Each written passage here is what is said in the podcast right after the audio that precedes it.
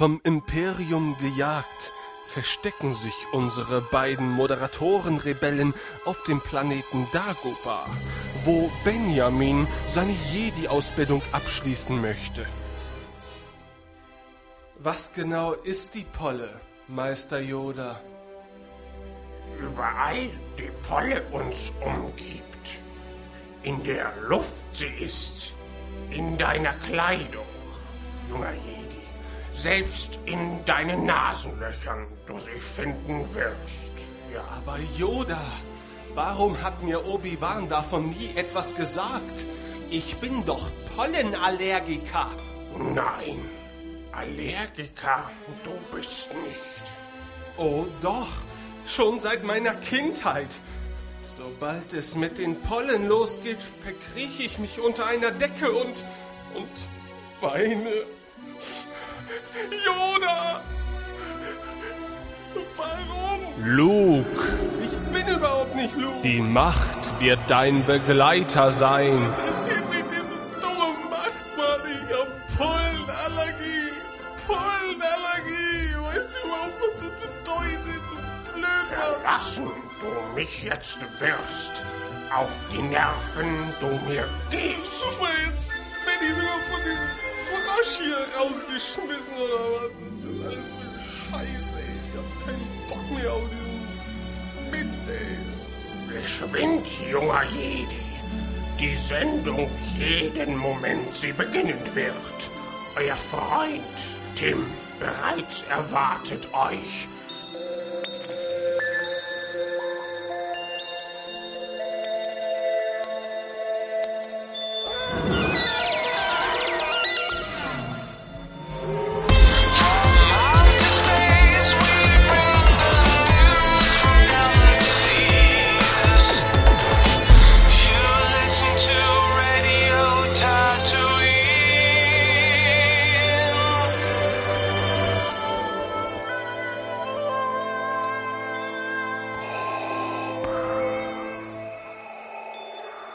Hallo und herzlich willkommen zur zweiten Ausgabe des Radio Tatooine Podcast. Wir haben es geschafft. Wir haben die erste Folge überlebt und ihr offensichtlich auch. Und an meiner Seite begrüße ich, ich sag jetzt mal wie immer, den Tim. Hallo Tim. Hallo. Ich habe nach wie vor das Gefühl, nach dem enthusiastischen Intro bin ich immer so ein bisschen der Downer, Das so ein bisschen weniger, weniger positiv klingt. Aber ich bin tatsächlich froh, dass wir es bis zur zweiten Folge geschafft haben. Du bist kein Downer. Das, das Okay. Problem an der ganzen Sache ist, ich versuche mit dem Intro alles rauszureißen und dann verlasse ich mich völlig auf dich. Ja?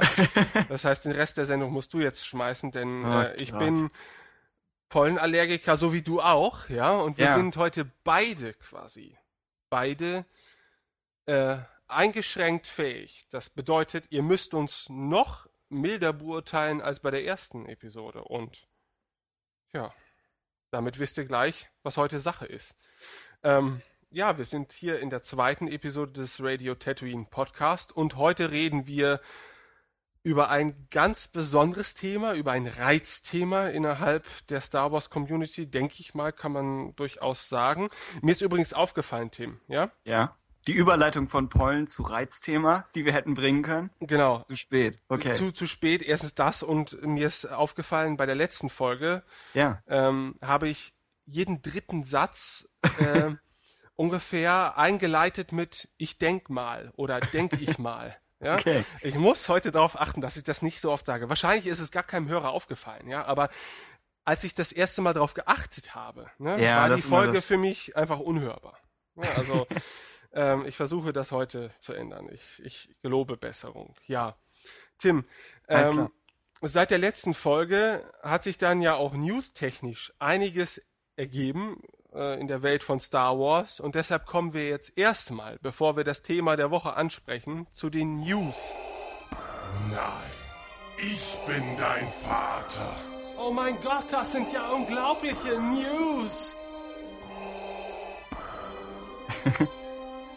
Was ist denn in der letzten Woche passiert? Die vergangene Folge ist eine Woche her und anfangs sah es so aus, als würde sich in Sachen Star Wars nicht viel tun, aber der ein oder andere Mensch mit Bezug zu Star Wars hat sich dann doch nochmal zu Wort gemeldet und unter anderem gibt es News zu den Sequels, also zu Episode 7 bis 9 und den äh, Spin-off-Film. Und da hat sich Kathleen Kennedy ähm, zu der, ja, zu der Geheimhaltungspolitik der Sequels geäußert. Tim, wer ist denn Kathleen Kennedy? Sie ist die äh, Präsidentin, glaube ich, wäre der Ausdruck von Lucasfilm. Jetzt seit irgendwie, weiß ich nicht, einem halben Jahr, ist schon schon eine ganze Weile.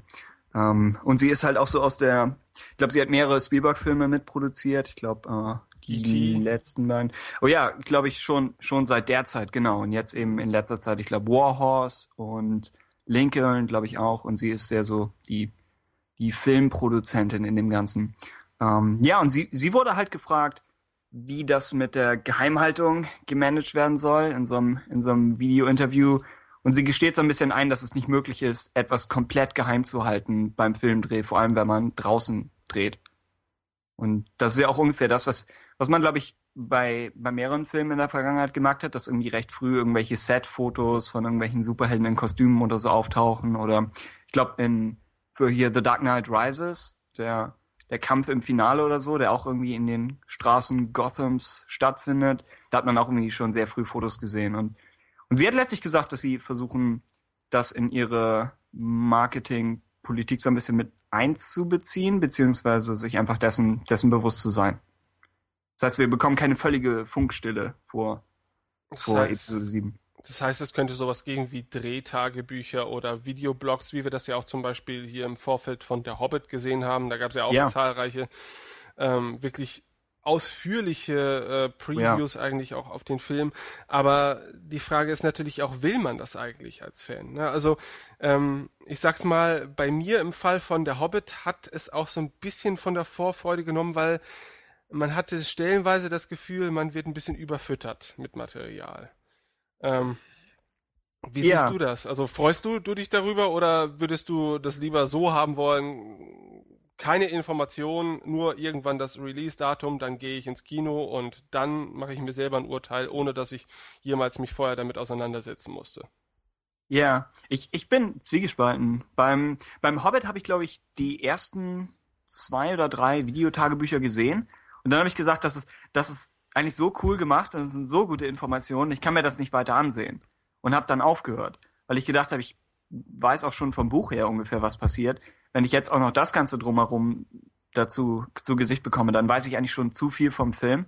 Ähm, und was ich generell mache für Filme, die mich interessieren sozusagen, ist, dass ich die offizielle, sozusagen den Kern der offiziellen Kampagne verfolge, also irgendwie Poster, Trailer, eventuell TV-Spots und falls halt irgendjemand ein Interview gibt. Aber das ist dann addiert schon ziemlich viel, finde ich. Aber ich konsumiere sozusagen die Informationen, von denen ich glaube, dass die offizielle Seite damit einverstanden ist, wenn man das vorher schon weiß.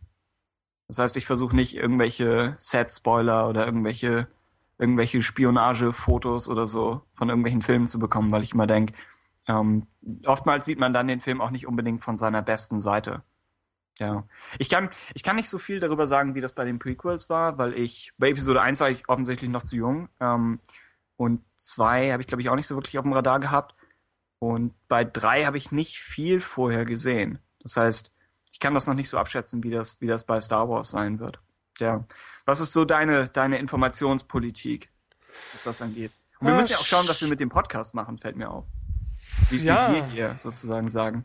Ja, natürlich. Also das ist das ist nicht so einfach. Also ähm, mir hat der Hobbit natürlich gut gefallen. Ich habe auch gerade schon wieder gemerkt, dass wir wahrscheinlich irgendwann mal äh, einen Tolkien-Cast auch gründen müssen, ja, weil es da auch so viel Diskussionspunkte gibt einfach, ja. Radio Die- Bruchtal. Ja. Ja, ja, selbstverständlich. Und ich weiß ja, dass du auch äh, in Sachen Tolkien eigentlich recht, äh, wie sagt man denn das, bewandert bist oder diesem so. Thema sehr zugetan bist. Ich dachte, ne? als Feind angesehen werde. Nein, nein, nein. Ich, Okay, weiß ich. Ich kenne, ich kenne, ich habe die Bücher gelesen, aber als Kind, das heißt, es ist schon ein bisschen her. Ich kenne mich nicht so gut aus wie äh, wie wirklich andere Tolkien-Spezialisten. Aber ja, ist ein, klar, ist ein interessantes Thema. Also äh, da, äh, warum ich das jetzt anspreche, haben wir halt ganz andere Voraussetzungen. Ne? Also ich habe natürlich auch als Kind oder als Jugendlicher die Bücher gelesen, den Hobbit und Herr der Ringe. Und ähm, da konnte man in dem Sinne natürlich nie gespoilert werden, was die Story angeht. So. Ähm, beim Hobbit jetzt ähm, als aktuelles Beispiel natürlich sowieso der Fall. Wir wissen, wie die Geschichte verläuft. Ja, also ein Fan weiß, wie die Geschichte verläuft, bevor er überhaupt den ersten Film gesehen hat. Da ging es ja eher um ganz andere Erwartungen. Wie wird das Ganze visuell umgesetzt? Ne? Kann es äh, an den Flair der Herr der Ringe-Filme heranreichen?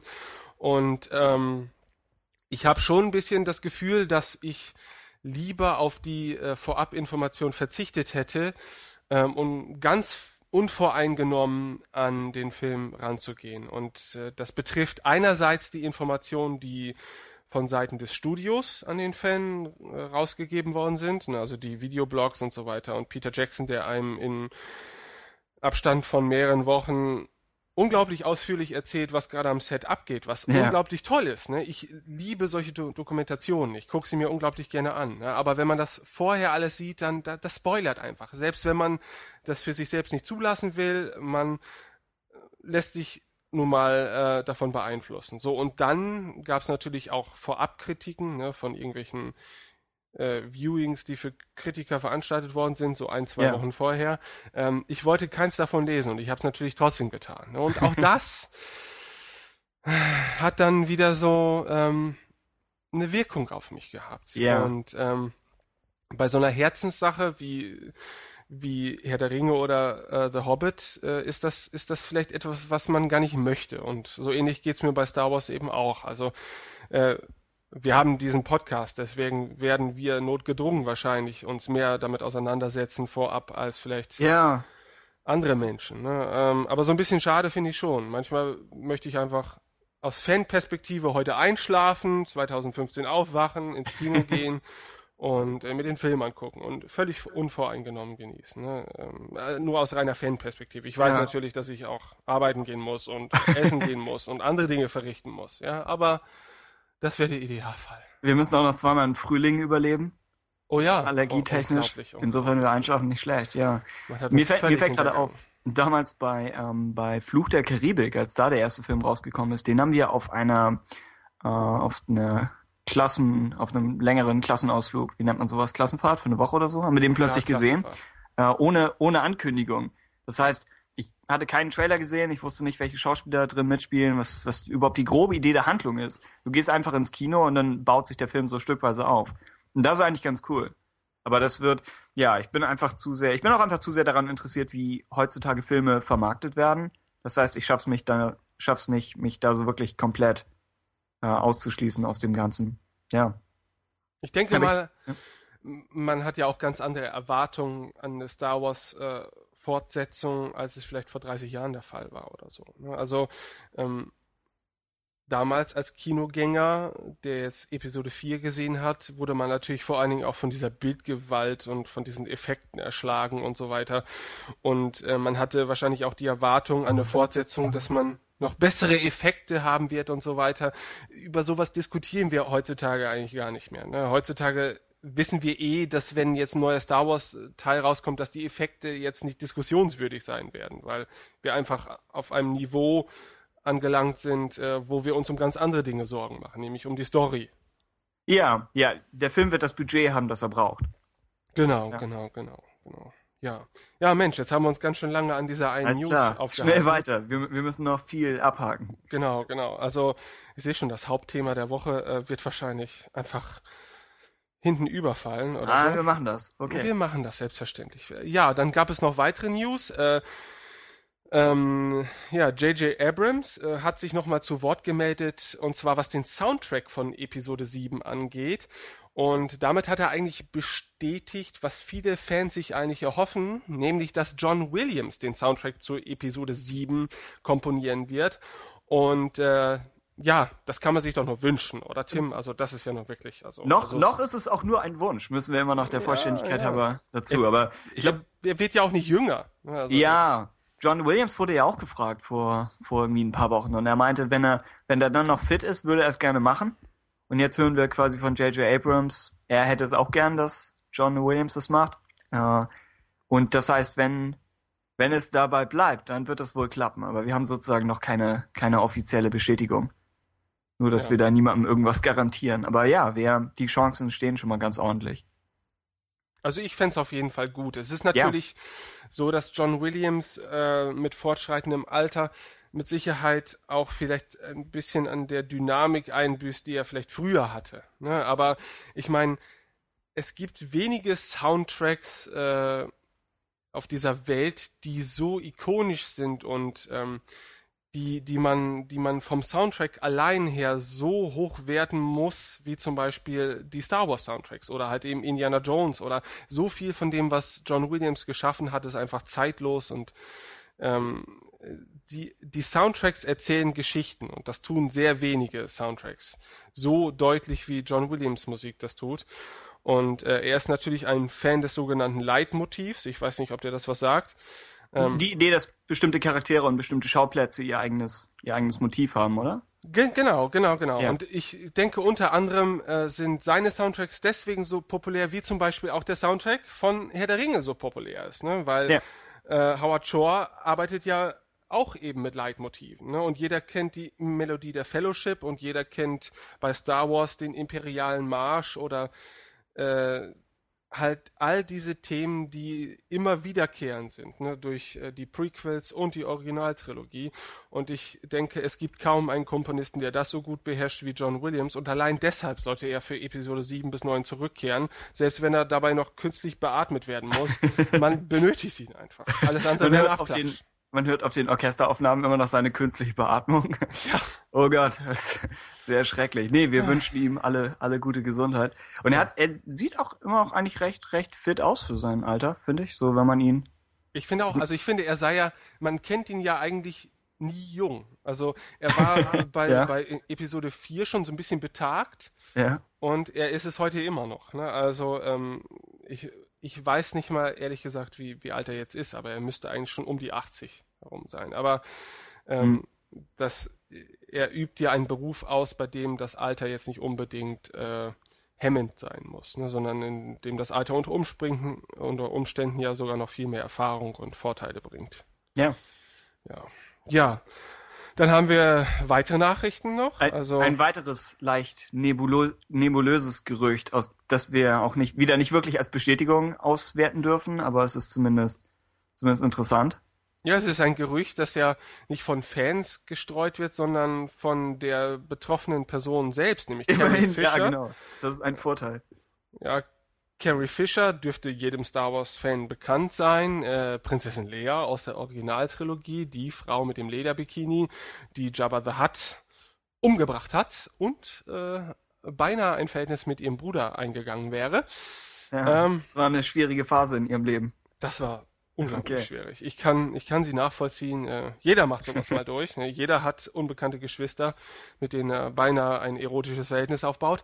Und Carrie Fisher hat Ja. seitdem natürlich auch ziemlich gelitten. Also seit diesen einschneidenden Erfahrungen hat sie ja nie wieder, sag ich mal, so wirklich, wirklich die Karriere, Karriereleiter erklimmen können. Ja? Ähm, aber so ist das mit dem Inzest. Ist in der Gesellschaft nicht so anerkannt. So, also auf jeden Fall. Wir müssen Ja. zum Punkt kommen, Tim. Carrie Fisher bestätigt erneut ihre Teilnahme an Episode 7. Sie hat also wieder in irgendeinem Zusammenhang, nämlich auf der Calgary Comic Expo, erwähnt, dass sie auf jeden Fall in Episode 7 eine Rolle spielen wird und dass man ihr sogar einen Personal Trainer nach Hause geschickt hat, damit sie ihre durchaus voluminösen Ausmaße wieder auf ein Prinzessin Leia gerechtes Niveau ähm, verwandeln kann. Ähm, und im Gegensatz zu allen anderen Schauspielern, zum Beispiel Harrison Ford, der kürzlich auch bei Jimmy Kimmel, war das, glaube ich, aufgetreten Ja. ist und ja keinerlei Fragen zu Episode 7 beantworten wollte, Ja. ähm, verhält sich Carrie Fisher doch so, wie man sie eigentlich kennt. Ja, also sie ist äußerst gesprächig und erzählt eigentlich mehr davon, als man, als mir eigentlich lieb ist. Also ich wünsche mir natürlich auch schon, dass sie zurückkommt. Ähm, aber ich frage mich, welchen Gehalt können solche Aussagen haben, wenn alle anderen, sag ich mal, so, so zurückhaltend sind. Nur Carrie Fisher erzählt quasi, dass sie, also mich würde es wirklich nicht wundern, wenn sie jetzt nächste Woche erzählt, äh, in Episode 7 äh, hat sie ein Verhältnis mit äh, Chewbacca, ja, wie es ihr schon häufig angedichtet wurde, ne? Und ähm, Ja. äh, sie erzählt einfach so viel, während man von anderer Seite überhaupt nichts hört. Das verstehe ich auch- nicht. Sie hat auch das hier, glaube ich, schon zweimal erzählt und es wurde schon zweimal dementiert. Ja. Das heißt, es ist ein bisschen interessant, dass es jetzt immer noch nicht passiert ist. Man, man sollte meinen, so langsam wäre es Zeit, dass wieder irgendein Pressesprecher sagt. Das ist nicht der Fall. Aber tja, wird, wird vielleicht noch kommen. Also das Dementi wird vielleicht kommen, unabhängig davon, ob sie nun am Ende im Film mitmacht oder nicht. Ja. Das Interessante an, an Carrie Fisher ist ja irgendwo, dass sie sich zumindest nicht völlig von Star Wars distanziert hat, so wie Harrison Ford zum Beispiel. Ähm, ich meine, er kommt jetzt auch langsam wieder so ein bisschen zurück, aber Carrie Fisher hat ja schon irgendwie ihren Frieden gemacht mit dem Teil ihrer Karriere, glaube ich. Und der Friede besteht zwar darin, dass sie zynisch darauf zurückwirkt, aber ist trotzdem okay. Ist eine clevere Entscheidung. Ich meine, was soll sie machen, wenn Star Wars letztendlich das einzige ist, was sie populär gemacht hat, so rückblickend. Ja. Ne? Das kann natürlich auch sein, dass es ihre Karriere verbaut hat, ne? weil sie einfach so sehr auf dieses Prinzessin Leia-Image äh, festgelegt war da, seinerzeit. Aber damit muss man halt eben leben können. Und äh, rückblickend betrachtet ist Star Wars für sie einfach dann mit Sicherheit die beste berufliche Erfahrung, die sie ja bis heute hatte. Ähm, und ähm, wie wichtig sind diese drei Darsteller? Also ich rede jetzt von Carrie Fisher, Harrison Ford und Mark Hamill eigentlich für dich. Also wenn du dich auf Episode 7 freust, ähm, Ja. wie wichtig wäre es dir da, dass die drei auch wirklich dabei sind?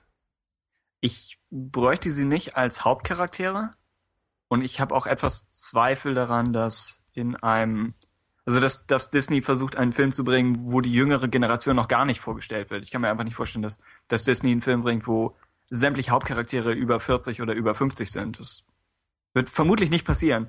Aber ich denke, die ganze Sache mit, mit Luke Skywalker als Mentor-Charakter könnte ganz interessant sein. Es ist zwar das, was wir alle erwarten. Das heißt, es wäre witzig, ins völlige Gegenteil zu gehen. Aber es ist auch irgendwie ein Bild, was, ja, vielleicht wären sehr, sehr viele enttäuscht, wenn das nicht passiert. Deswegen würde ich sagen, Mark Hamill wäre schon irgendwie wichtig.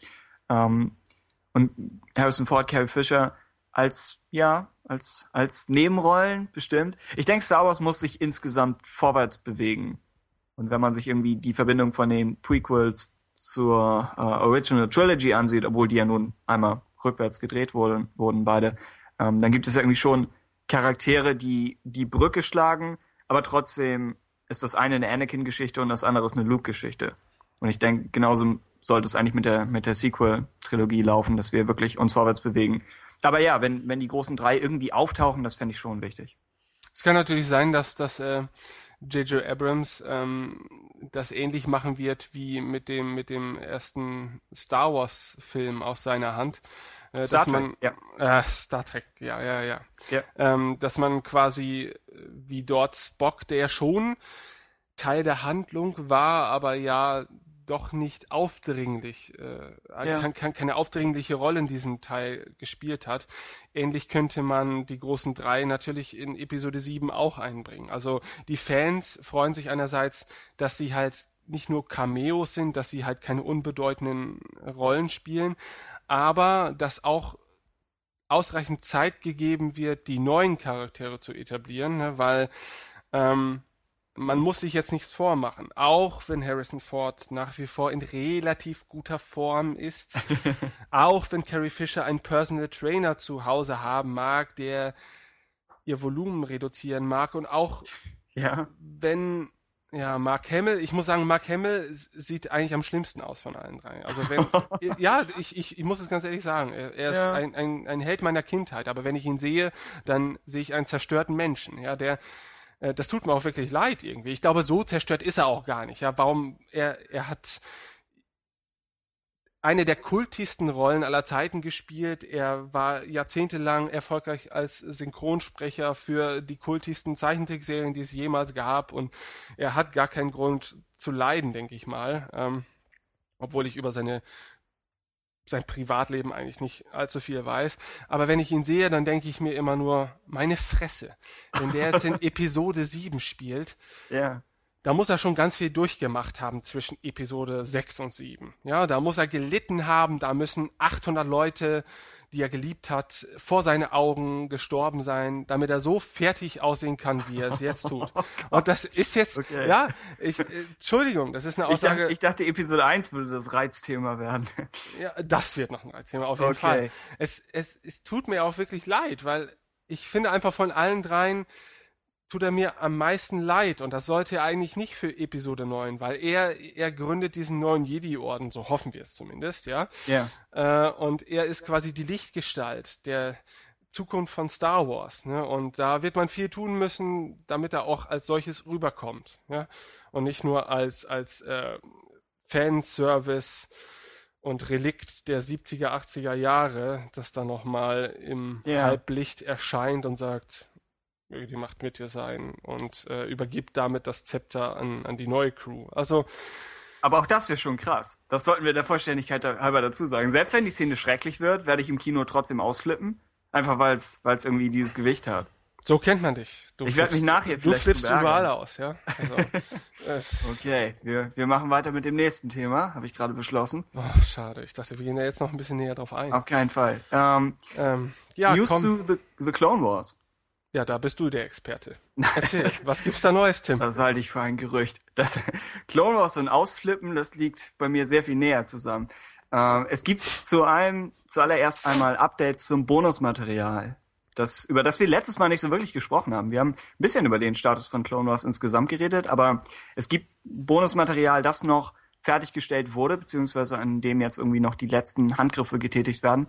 Und was wir bislang wussten, war, dass der Clovis Arc, benannt nach irgendeinem, ich glaube, Senator, Rush Clovis oder so. Ich werde Kritikmails dafür bekommen. Aber er ist schon mal aufgetaucht und dieser Story Arc sollte eigentlich in Staffel 5 sein. Ich glaube, mit wahrscheinlich drei bis vier Folgen oder so sind diese Arcs ja meistens lang. Und er war es dann aber nicht. Staffel 5 war kürzer als die, als die anderen. Deswegen gehen wir davon aus, dass das oder dass diese Geschichte sowieso Teil des Bonusmaterials ist. Und zusätzlich haben wir zusammen mit, ähm, mit, dem, mit der Nachricht, dass Clone Wars eingestellt wird, haben wir ein Video gesehen, in dem die Order 66 Thematik so ein bisschen vorbereitet wird. Das heißt, kann sein, dass das ein eigener Story Arc ist, kann sein, dass es nur eine einzelne Episode ist, aber das kriegen wir auf jeden Fall. Und was wir jetzt nochmal neu gesehen haben, ist eine Ankündigung für einen Story Arc über Sifo Dyas. Das heißt, den Jedi, der mit der, mit dem Auftrag für die Klonkrieger-Armee in Episode 2, der damit zusammenhängt. Quasi eine der, eine der mysteriöseren Figuren von Star Wars und den Prequels. Also nicht direkt in den Filmen aufgetaucht ist. Jedenfalls werden wir darüber wohl mehr zu hören kriegen mit Plo Koon, Plo Koon, nicht sicher, in einer, in einer zentralen Rolle. Das heißt, der, der Lieblingscharakter von Dave Filoni, quasi. Tja, das ist eine Menge Neues. Mehr, mehr als tja kann ich dazu auch nicht sagen. Nee, es gab, es gab einen kurzen Clip, wo man gesehen hat, wie so in so einem Sandsturm da agiert wird. Und das, ja, sah, sah ganz schick aus. Ich meine, die Serie sieht immer schick aus. Da kann man, kann man ihnen nicht so viel vorwerfen. Und die Saifo Diaz Sache, ich weiß nicht, hast, hast du, ist das für dich ein Fragezeichen innerhalb von Star Wars? Ist es was, wozu du meinst, wir müssen mehr wissen? The Clone Wars generell oder? oder- Saifo Diaz im Speziellen. Dyas. Also doch, also ähm, ich würde es sehr gerne wissen. Also Okay. ähm, ich denke, jeder Fan wird sich, als der Name das erste Mal in Episode 2 auftauchte, gefragt haben, hä, wer ist das? Ja? Was Ja. macht er da und wieso hat er diese Armee in Auftrag gegeben? Was soll denn so ein Bullshit? So, und ich denke, äh, wenn man etwas mehr Licht in diese Cypher Diaz Geschichte bringen könnte und das auch noch im Rahmen von Clone Wars, also wirklich einer visuell beeindruckenden Star Wars gewohnten Weise, dann Ja. bin ich definitiv dafür. Äh, die Frage wird nur sein, in welcher Form kriegen wir das irgendwann zu sehen? Ja? Sagt Disney sich in drei Jahren so, ja, Clone Wars, wir haben euch versprochen, Bonus-Content. Hier ist der Bonus-Content. Es gibt jede Woche ein Webcomic bestehend aus drei Bildern auf Also- unserer Disney-Homepage. Eine GIF-Datei auf Tumblr.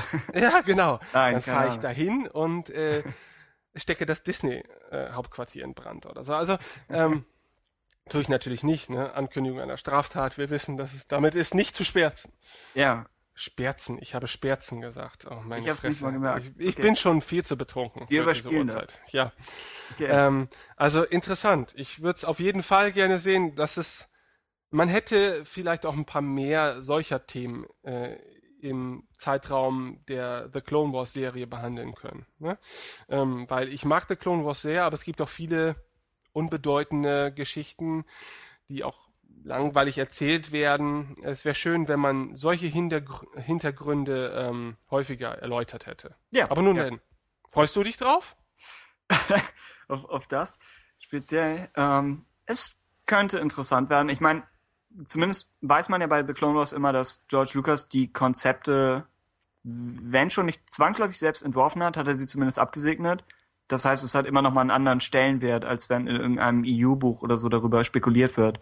Und ich meine, Cypher Diaz ist in Darth Plagueis aufgetaucht, in dem Roman, den ich tatsächlich gelesen habe, aber ich habe nicht mehr so viele Erinnerungen an ihn speziell. Ich meine, er hat auch nur ein Cameo bekommen. Und ich persönlich habe jetzt nicht so viele Fragen dran. Also für mich ist es kein, kein schwarzes Loch oder so im, im Kanon. Aber klar, wenn Sie, wenn Sie was Interessantes dazu machen wollen, gerne. Und eine, eine leicht, eine Geschichte, die ein bisschen mehr auf, auf Mystery ausgelegt ist, ist bestimmt auch ganz interessant. Tja. Alles klar. Äh, die zweite The Clone Wars News, die wir haben, äh, zwangsläufig positiver. Und zwar wurde die Serie für sieben Daytime Emmys nominiert. Also quasi die, die Emmys, für die eine Serie sich qualifizieren kann oder auch ein animierter Film, wenn er im Fernsehen lief, sich qualifizieren kann, äh, solange das Ganze irgendwie tagsüber ausgestrahlt wurde. Also es ist nicht in der gleichen Kategorie wie, keine Ahnung, Game of Thrones oder diese Sachen. Jedenfalls wurde The Clone Wars nominiert, zu gewinnen gab's noch nichts, aber nominiert für beste animierte Serie, äh, für mehrere Schauspieler wurden nominiert, unter anderem ihr Jim Cummings als Onaka, David Tennant, den einige David Tennant! David, ah ja, alles klar. Den einige vielleicht aus Doctor Who kennen, als Hu Yang und Sam Witwer als Darth Maul. Sam Witwer kennen einige vielleicht aus Battlestar Galactica. Da hat er auch drin mitgespielt. Das heißt, das sind die drei Schauspieler, die nominiert sind. Was? David Tennant, um den geht's hier hauptsächlich. Ja, die News hast du nur erzählt, äh, weil hier David Tennant drin vorkommt. David Tennant, okay. Außerdem wurden die Regisseure nominiert. Ich glaube, das passiert für alle Regisseure insgesamt. Für alle, die irgendwie in der Staffel was zu tun haben. Ich könnte mich aber irren. Also quasi Dave Filoni, äh, Brian Kalen O'Connor. Leute, die äh, Rebel Force Radio hören, den Podcast, haben sich vielleicht über den Namen gefreut. Außerdem gab es Nominierungen für, was ist das, Music Direction and Composition. Also Kevin Keiner, der auch schon, der quasi seit dem, seit dem Kinofilm macht er, glaube ich, alles, was irgendwie mit dem Soundtrack zusammenhängt. Und genauso gab es eine Nominierung für Sound Mixing. Also quasi sieben Nominierungen, fünf Posten, die sie gewinnen könnten. Und viel wichtiger als die Details, finde ich, ist, dass Clone Wars überhaupt es geschafft hat, dafür nominiert zu werden. Ich meine, es ist immer so eine Sache, wie viel welcher Preis nun wirklich aussagt. Aber da sie die bisherigen Jahre lang ignoriert wurden, ich glaube, sie haben mehrere Sachen so bei den Annies oder so gewonnen oder wurden zumindest nominiert, aber bei den, bei den Emmys noch nicht. Das heißt, das ist auf jeden Fall nett zu sehen, jetzt wo es die Serie nicht mehr gibt oder wo sie im, im Verschwinden begriffen ist sozusagen, dass das nochmal gewertschätzt wird. Und bei allen, bei allen Schwierigkeiten, die ich teilweise mit den Drehbüchern der Serie habe, und ich möchte in einem Nebensatz betonen, dass die Drehbuchautoren nicht nominiert wurden, aber bei allen Schwierigkeiten, die ich damit habe, würde ich immer noch sagen, es arbeiten großartige, sehr, sehr sympathische Leute an der Serie, die es auch, glaube ich, wirklich getroffen hat, dass es gecancelt wurde. Und deswegen ist es einfach, ja, schön zu sehen, dass die vielleicht da ein kleineres Trostpflaster bekommen können. Ich finde Ja. es auch gut, dass diese Sendung, diese Serie endlich mal gewürdigt wird. Es ist die beste animierte Star Wars Serie, die es zurzeit gibt. Ja. Irgendwo taucht die dieser Superlativ tatsächlich auf. Ich glaube, auf irgendeiner Celebration oder so haben sie es gesagt. Ja. Nein, aber auch abseits davon. Ich mochte The Clone Wars, äh, nachdem ich meine anfängliche Abscheu überwunden habe, seitdem sehr. Und Mhm. äh, ich finde es gut, ähm, dass äh, die Sendung auch endlich mal Anerkennung erfährt. Ja. Obwohl das ist ja nicht die erste Auszeichnung äh, Nein, im nein, nein. Jahre gewesen. Aber ich denke jetzt so zum Abschluss, da darf man noch mal richtig aus dem Vollen schöpfen und äh, noch mal diese Sendung mit so viel Auszeichnung bewerfen, damit es Disney umso deutlicher wird, was sie da in den Boden gestampft haben. Ja. Okay. Ja. Dann haben wir noch zwei ganz kleine News, die ich noch am Rande erwähnen möchte und dann können wir auch endlich mit dem Thema der Woche anfangen. Alles klar. Ähm, ihr habt das wahrscheinlich schon mitbekommen. Äh, Dark Horse Comics bringt The Star Wars als Comic heraus und ich betone das The, denn es handelt sich hierbei um das äh, ursprüngliche Skript von Star Wars, das von George Lucas seinerzeit geschrieben worden ist. Ähm, ich denke, viele von euch werden davon mal gelesen haben. Ich glaube, in diesem Ursprungsskript ist Han Solo, glaube ich, ein Alien, richtig? Wenn ich mich re recht erinnere. Und äh, es gibt dort hier, sag schon, ähm, viele alternative Charaktere. Ja. Ja. Okay. Jetzt gehst du auch ins Detail, Tim, nicht wahr? Ach so, das sind alles Stichworte, die ich ignoriere. Okay. Ähm, ich habe das Skript nur angelesen. Es ist äh, online ja verfügbar. Ich Ähm, und ich glaube, die ersten Beispielseiten sind auch online, aber auch das damalige Skript kann man sich ansehen. Und ist ganz witzig, weil halt die Namen noch, ich glaube, der Hauptcharakter, Hauptcharakter heißt Anakin Starkiller. Genau. Ähm, ist da noch, glaube ich, mit seinem Bruder und seinem Vater oder so am Anfang in Aktion. Ähm, das ist zumindest, zumindest ganz interessant zu sehen, wo George Lucas angefangen hat und von wo er sich quasi dem Star Wars angenähert hat, das wir heute kennen. Und generell, als, als ich die Beispielseite gesehen habe und es schwirren auch so im Internet ein paar einzelne Konzeptzeichnungen herum, dachte ich irgendwie, es ist auch einfach cool, dass so viel neues Design in dem Ganzen drin ist. Während bei vielen EU-Comics, die in existierenden Zeitepochen spielen, wird ja quasi das Design, was schon existiert aus der Zeit, einfach nochmal ein bisschen weiterentwickelt und so die einzelnen imperialen Bauteile werden nochmal neu angeordnet oder so. Während bei sowas hier fangen sie, fangen sie nochmal ein bisschen weiter vorne an und haben, glaube ich, nochmal die Chance, eine, eine alternative Version der Star Wars Welt zu erzählen. Ja. Ist auf jeden Fall, sieht auf jeden Fall interessant aus. Das Ganze ist ein, ich zitiere, Eight-Issue-Arc. Das heißt, es werden acht Hefte. Und ich gehe mal davon aus, dass, dass es keine Fortsetzung gibt. Als ich das gelesen habe, hatte ich, hatte ich ganz kurz überlegt, dass es witzig wäre, wenn diese Serie so erfolgreich wäre, dass sie sagen, sie müssen dazu zusätzliche Geschichten rausbringen. Dann hätten wir nochmal ein extra EU quasi. Wenn sie sagen, dieses alternative Universum ist gut genug, um das zu rechtfertigen. Aber das wird vermutlich nicht fu funktionieren. Das ist, glaube ich, nur einfach etwas, das sie, das sie jetzt gerade machen. Zumal sie auch nicht wissen, wie das, wie das Kanon EU weitergeht. Das heißt, jetzt zu sagen, wir nehmen etwas, das sowieso diesen Infinity-Status hat und spielen damit ein bisschen rum, ist, glaube ich, eine ganz clevere Idee. Ich denke, spätestens nächstes Jahr wird Dark Horse ähm, auf Star Wars wehmütig zurückblicken, weil irgendwann Ah. werden sie ihnen die Rechte entzogen haben und dann wird das Ganze, wenn überhaupt, bei Marvel diskutiert. Ja. Ähm, schade eigentlich, weil Dark Horse hat meiner Meinung nach einen echt fantastischen Job innerhalb der Ja. letzten Jahrzehnte mit Star Wars äh, angestellt. Und ähm, naja, wir werden sehen, was das Ganze bringt. Ja. Und in einem letzten Halbsatz, bevor wir dann endlich zum Hauptthema kommen, möchte ich Ja. noch die News er, äh, erwähnen, dass Star Wars wohl der erste Film ist, der in der Sprache der Navajo, das sind amerikanische Ureinwohner, synchronisiert wird. Ist das nicht toll? Also, das sind amerikanische Ureinwohner und da werden, äh, die haben sich jetzt dazu entschieden, eine Initiative, dass man gewisse Kulturgüter, wie zum Beispiel Filme, in dieser Sprache synchronisieren sollte. Und welchen Film hat man sich als erstes dafür rausgepickt? Star Wars, also Episode 4. Das ist ja zumindest ein Zeichen für die Relevanz von Star Wars nach wie vor, ja. Und äh, damit möchte ich es auch bei dieser Nachricht belassen, weil ansonsten, glaube ich, driften wir hier zu sehr ab. Wir reden hier schon fast eine Stunde Echt? am Hauptthema vorbei und äh, das ist ja aber nicht schlimm. Ja, wir geben uns ja Mühe und umso mehr haben die Leute anschließend zu hören. Wir haben auch abschließend zu den News, wir haben auch, glaube ich, auf der, auf der Tumblr-Seite einen Hinweis auf eine der News bekommen. Ich glaube von, wie hieß er, Mich, Michael oder so? Nicht sicher, Ja? aber sehr, sehr höflich, dass man uns darauf hinweist. Wir, wir verfolgen so ziemlich die, die gängigen Seiten, also irgendwie Star Wars Union oder Star Wars Union oder TheForce.net. Also wir, wir versuchen irgendwie das meiste mitzunehmen, aber trotzdem, trotzdem vielen Dank. Äh, in, Du kannst einem es ruhig so sagen, wie es ist. Oh, wir ja. klauen dort unsere Inhalte. Ja, wir klauen sie uns dort. Könnte man sagen. Na, wir, wir versuchen ja schon, das irgendwie aus, aus mehreren Dingen zusammenzusuchen und irgendwie abzugleichen, damit man nicht völligen Quatsch berichtet, was natürlich trotzdem sein kann.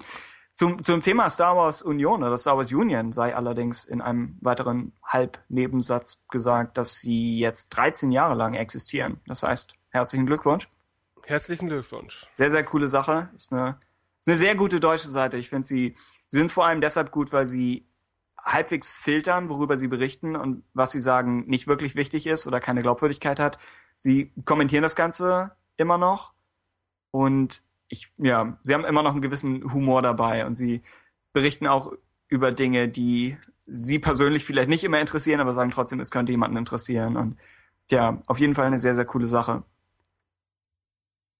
Ja, Okay. dann herzlichen Glückwunsch, StarWarsUnion.de. Und Ja, äh, wir hoffen, es gibt euch auch noch weitere 13 Jahre. Und ähm, jetzt kommen wir dann gleich zum Hauptthema. Und vorab darf ich euch noch erzählen, dass wir nach dem Hauptthema etwas zu verlosen haben.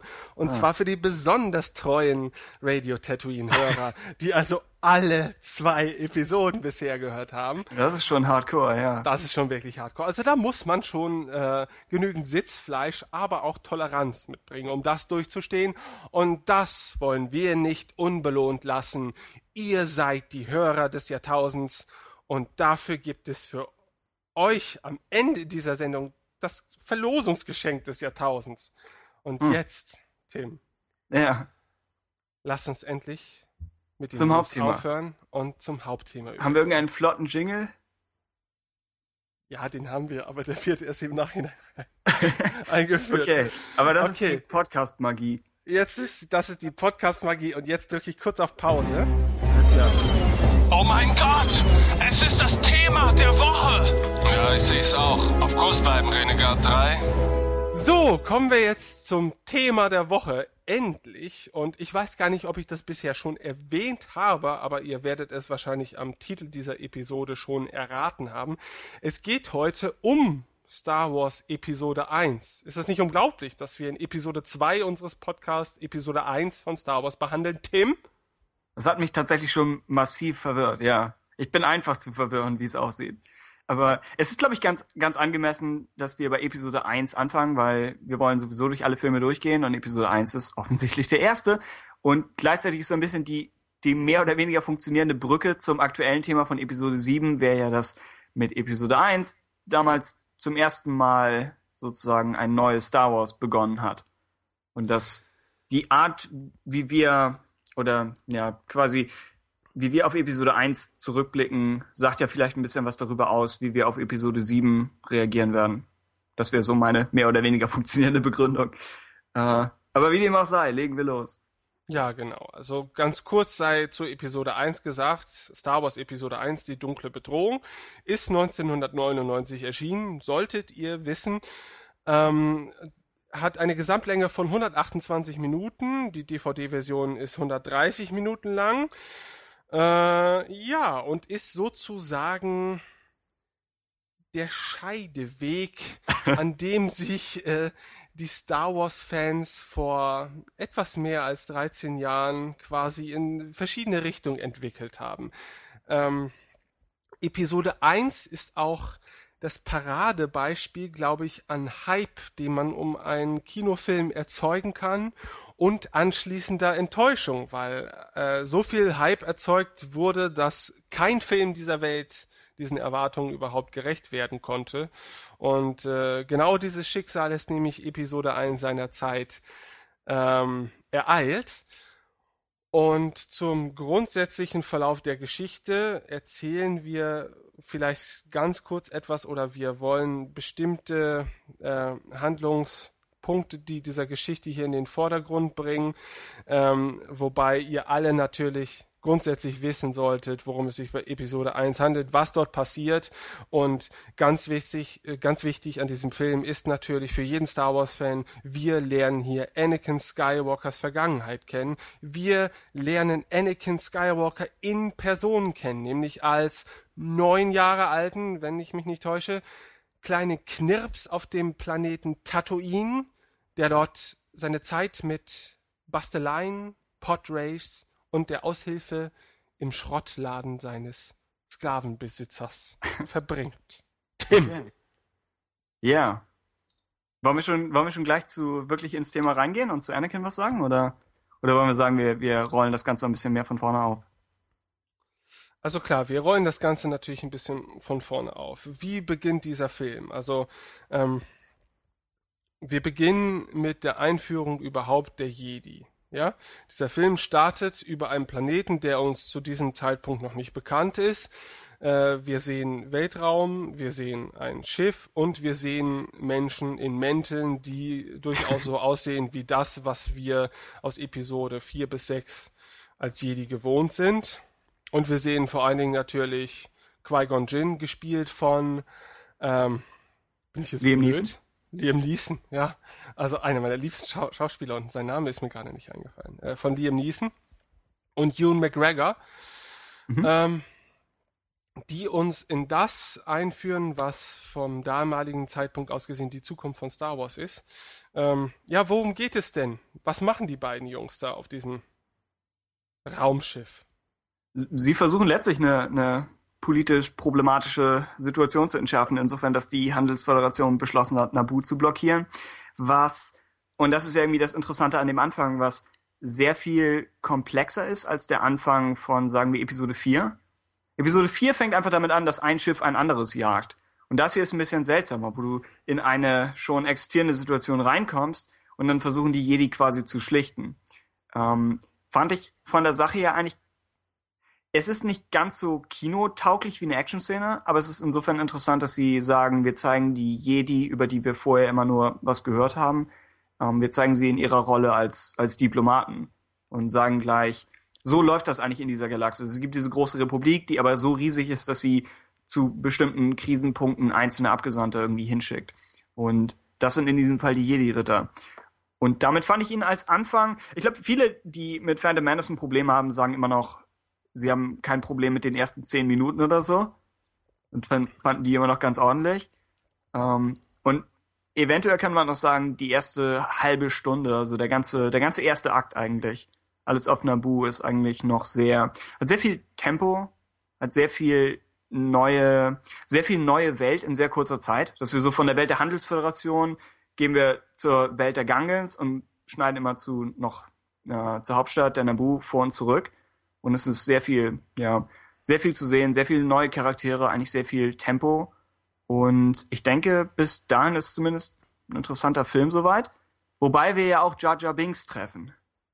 Über den wir, über den wir vermutlich später noch reden werden. Später, Ähm. warum nicht jetzt? Warum nicht jetzt? Warum lässt du meine Wut Ja, ich dachte- Lauf? Jar Jar Binks, würde ich sagen, wird dadurch noch problematisch, weil er ja durchaus ein, eine Entwicklung macht im Laufe des Films und über die, auf die kann man vielleicht am Ende ein bisschen besser zurücksehen. Aber wenn wir uns die anderen, die anderen Startfiguren quasi ansehen, zum Beispiel die Einführung von R2D2 fand ich zum Beispiel ganz sympathisch. Dass wir zum ersten Mal sehen, wie, das ist ja auch alles noch im ersten Akt des Films, dass wir zum ersten Mal sehen, wie Astromech-Droiden tatsächlich im Weltraum ein Schiff reparieren. Wir sehen das in Episode 4 so ein bisschen mit dem X-Wing, aber hier ist es zumindest nochmal was anderes. Fand ich okay, soweit. Da stimme ich dir zu, da stimme ich dir zu. Ich, ich, ähm, ich weiß gar nicht, was ich dazu sagen soll. Also ich bin jetzt schon wieder emotionsgeladen und ich raste gleich aus. Ich, Was, also, was, ähm, ja. ich versuche mich natürlich ähm, objektiv mit diesem Film auseinanderzusetzen. Äh, Ja. E- Episode 1 hat bei mir als Fan sehr viele Phasen durchlaufen. Von anfänglichem Hype natürlich. Ne, ich war natürlich unglaublich gehypt, habe mich unglaublich darauf gefreut, hatte eine Raubkopie des Films eine Woche bevor er dann Premiere hatte und ich habe die Raubkopie in den Müll geschmissen, weil ich diesen Film Ah. nicht sehen wollte vorher. Ja, dann äh, habe ich auf die Premiere gewartet, habe ich mir angegugt und dann dramatischere ausgerastet. Geschichte als der Film selbst. Ja, dann, dann bin ich ausgerastet, ja. Von einem gut aussehenden, früh Teenager, altrigen Typen bin ich zu einem fetten Kloß aus Frust geworden, ja. Weil mich dieser Film derart enttäuscht hat, dass ich, dass ich gar nicht wusste, wie ich damit umzugehen hatte. Äh, ich war zu dem Zeitpunkt, das war 99, ich war so, so 16, ja. Ja. Ähm, da war ich natürlich emotionsgeladen, ja, emotionsgeladen, hatte lauter Pubertät in all meinen Knochen und Blutgefäßen drinstecken, die irgendwie raus musste. Und dann kam Episode 1 und hat mich so richtig geschockt. Denn, so, du hast das, du hast gerade sehr viele interessante Dinge über die Einführung dieses Films erzählt, über die ersten Momente, ja. Ja. So, ne, all die Dinge, die die meisten Star Wars Fans an Episode 1 aufregen, sind die kindischen E- Elemente, also Jar Jar, die Schlacht am Ende mit bunten Murmeln baumeln, die Genau, es kommt alles noch. Deswegen Genau, das, das, das kommt alles Ja. noch. Da, da will ich jetzt auch gar nicht zu sehr vorgreifen. Aber ähm, diese, das Reizthema sind die kindischen Elemente in diesem Film. So, dieser Kinderfilm. Er kann ja ruhig ein Kinderfilm sein, denn Star Wars waren immer Kinderfilme. Da kann Ja. jeder Fan erzählen, was er will. Ja, Star Wars Filme sind Kinderfilme, weil sie uns als Kinder derart beeindruckt haben, als äh, das beeindruckt keinen Erwachsenen. Ja, das, das, das, das ist nun mal so. Da, dafür sind die Geschichten einfach zu zu einfach, aber auch so fantastisch, dass sie gerade den Geist eines Kindes, glaube ich, besonders äh, äh, gefangen nehmen können. So, jetzt kommt dieser Kinderfilm und erzählt mir in den ersten fünf Minuten was über ein Handelsembargo, das über einen Planeten äh, im Gange ist und jetzt soll es Verhandlungen mit den Jedi geben, ob man dieses Embargo nicht auflösen möchte und was bedeutet das für die Republik und bla bla bla. Als Kind, ja, als Sechsjähriger würde ich davor sitzen und mir denken, was zur Hölle wollen die da von mir? Ja. Äh, Was ist das für ein Einstieg? Dieses Politikgelaber interessiert mich als Kind nicht, während ich natürlich als Kind über Furzwitze von Jar Binks labern würde, äh, la- lachen würde, ja. Aber was soll das, ja? Ich Also das ist, Ja. Ich, das ist mein ich kann- erstes Reizthema. Ich kann Entschuldigung. nicht für die, für die Sechsjährigen sprechen, aber ich war, ich glaube, ich war so 10, 11, als der Film rauskam. Ähm, und ich, ich habe ihn, glaube ich, dreimal im Kino gesehen und einmal war eine Lasershow davor, also schon relativ krass. Ich habe das Ganze als, als, als gutes Ereignis in meinem Leben eigentlich abgehakt und habe den Film danach auch lange Zeit nicht gesehen. Ich versuche mich gerade zu erinnern, was ich damals für eine Meinung von der Politik oder von den ganzen politischen Aspekten im Film hatte. Äh, und ich glaube, ich hatte überhaupt keine Meinung. Ich glaube, ich habe das, was du schon sagst, im Opening Crawl, ist sehr, sehr seltsam, dass es so stark in diese Richtung geht. Aber ich glaube, ich habe das weitgehend ignoriert. Ich gehe davon aus, dass ich ihn durchaus gelesen habe. Äh, und ich habe, glaube ich, auch das Buch teilweise gelesen, also der Filmroman, bevor oder während der Film. Nicht, nicht während ich im Kino saß, aber relativ ähm, zur, zur gleichen Zeit, wie der Film rausgekommen ist. Die Filmromane kommen ja immer einen Tick früher. Und ich meine, ich hatte das als Kind. Ähm, ja, die, die ganze politische Sache ist, ist auf jeden Fall seltsam. Ist, wie ich am Anfang schon meinte, ist nicht eine als Ausgangssituation nicht ganz so effektiv und klar und spannend wie alles, was, was später kommt. Ich glaube, erst sobald dann irgendwie der republikanische Kreuzer hochgejagt wird und die Jedi gegen Druiden kämpfen, kommen wahrscheinlich Kinder so auf ihre Kosten. Kann natürlich sein, ja. Ähm, tja, hast du spezielle Meinungen zu den Naimodianern als Antagonisten oder als, als Spezies? Hm, ja. also in der deutschen Version fällt natürlich sofort ins, ins Ohr der französische Akzent. Ja. Äh, da kriege ich ja auch schon wieder so einen Hals. Also das, wie gesagt, ich beurteile Episode 1 mittlerweile so milde, aber als ich das damals gesehen habe und dann der erste Naimodianer da spricht so, äh, äh, oh mein Gott, was machen wir mit den Jedi? Wir müssen sie vernichten. Äh, äh, Oh, das, äh, das ist relativ dicht dran, ja. Ja, und ich ich dachte, was? Nee, bitte nicht. Was ist denn da jetzt los? Das, ist das jetzt der, der, ist das jetzt eine Art lustige Verarsche, ein Vorfilm vor dem eigentlichen Star Wars Film? Ja, das kann doch nicht sein, dass die den in der Synchro so einen dämlichen Akzent gegeben haben. Ich bin mir nicht sicher. In der Originalfassung sind es Russen oder? Ich, ich habe überlegt, weil die Naimodianer wurden dafür kritisiert, dass sie eher so asiatische Stereotypen Typen erfüllen. Auch okay, was das Design Asiaten, ja. betrifft. Aber im, genau, in der deutschen Synchro sind es auf jeden Fall Franzosen. Ich weiß nicht. Ich habe jetzt vor, vor ein paar Tagen nochmal die deutsche Synchro gehört, ähm, weil ich dachte, für einen deutschen Podcast sollten wir wissen, wie die ganzen Sachen überhaupt im, im Deutschen bezeichnet werden. Und ja, da sind's, da sind's Franzosen. Was ja so ein bisschen dieses, es ist schon so ein bisschen dieses klassische Star Wars Ding, dass bestimmte Spezies von Aliens werden mit bestimmten tatsächlich existierenden Nationalitäten so ein bisschen verbunden. Ich glaube, die Twi'lek oder so in Clone Wars sprechen auch alle Französisch. Ist alles so ein bisschen, bisschen dabei.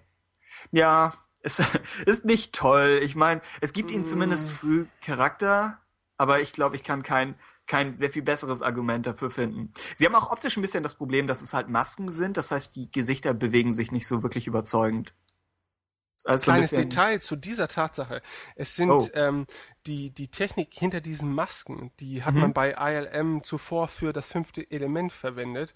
Ja. Und ähm, äh, das ist ganz interessant, wenn man sich beide Filme mal anguckt, dass die Münder ne, Ja. bei allen Aliens in das, das fünfte Element sich ähnlich unrealistisch äh, ja, der, der Mund ist das. Problematische. Genau, Ja. und wie, wie die Münder der Naimodianer. Ähm, also für mich ist halt das Problem, du sagst jetzt, man kennt das aus Star Wars, äh, dass, dass äh, Alienrassen bestimmten real existierenden Rassen zugeordnet werden.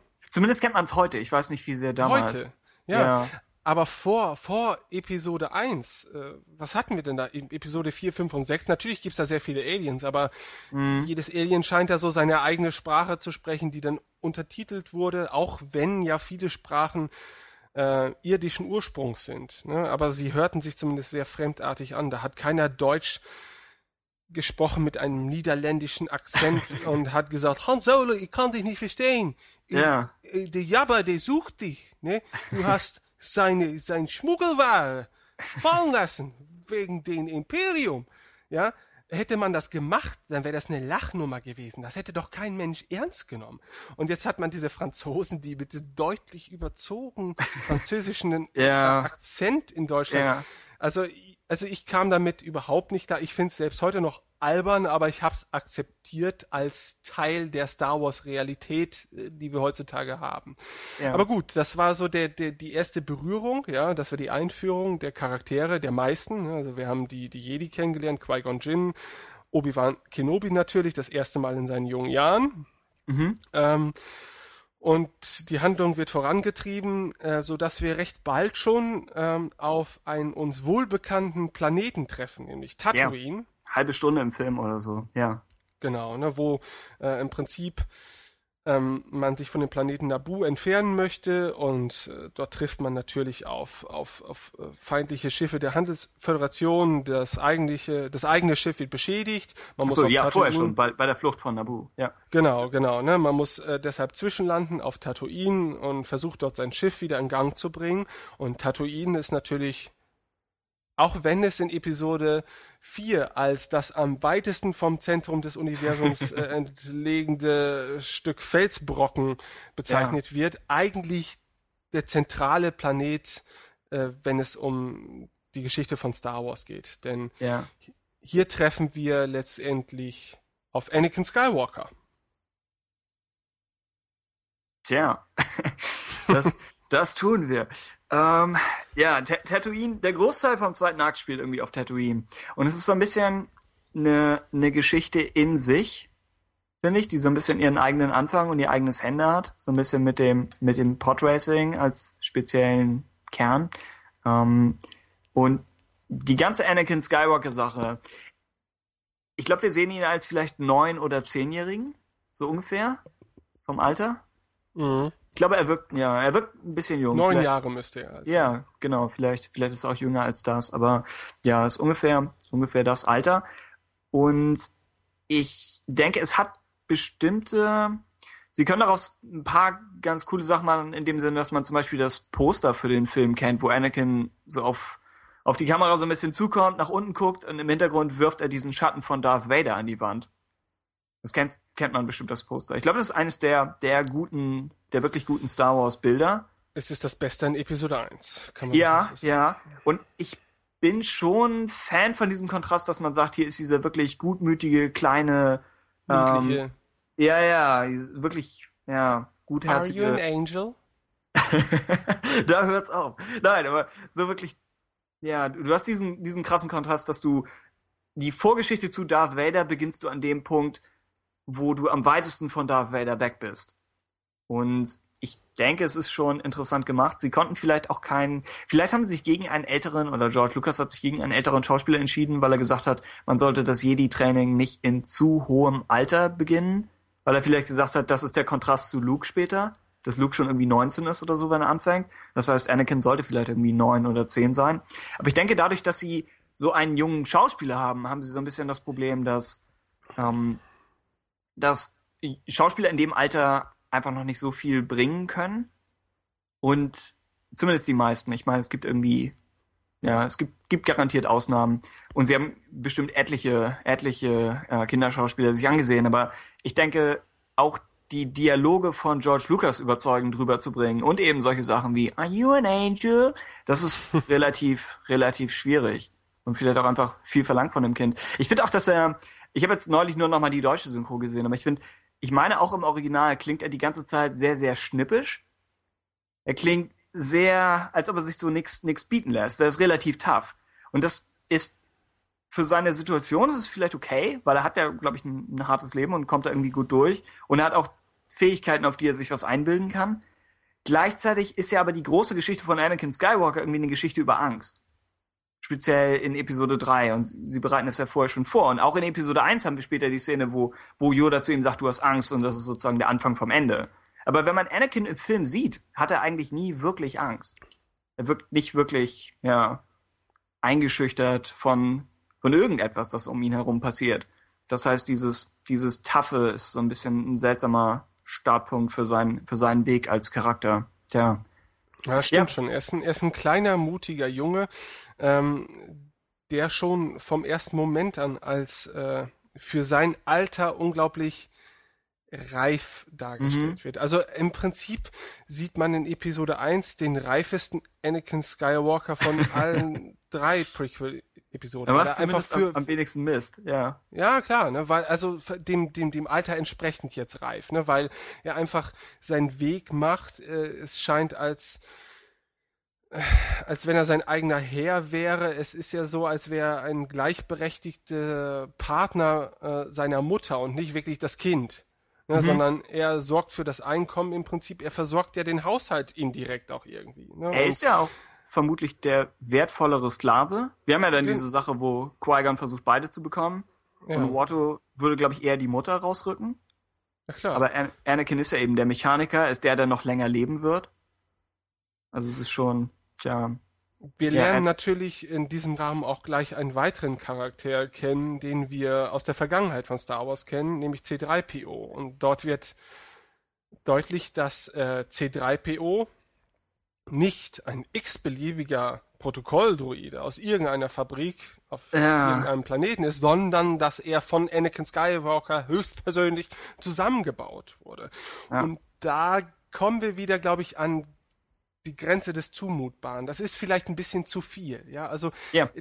es wird zu viel, ähm, zu viel von diesem Star Wars Universum wird, glaube ich, auf zu kleinen Raum gedrängt. Also ähm, ich komme damit zwar mittlerweile wirklich gut klar, dass äh, C3PO und Anakin Skywalker in irgendeinem Zusammenhang stehen, aber das hätte, das hätte gar nicht sein gemusst, finde ich. Ich finde, C3PO hätte genauso beliebig eingeführt werden können, wie er es zum Beispiel in Episode 4 wurde. Ja, also er, da muss jetzt nicht dieser tiefe Zusammenhang bestehen, meiner Meinung nach. Denn das macht das Ganze noch wieder ein bisschen unrealistischer. Aber Ja. andererseits natürlich, bei all diesen Geschichten muss man sie immer unter dem Gesichtspunkt betrachten.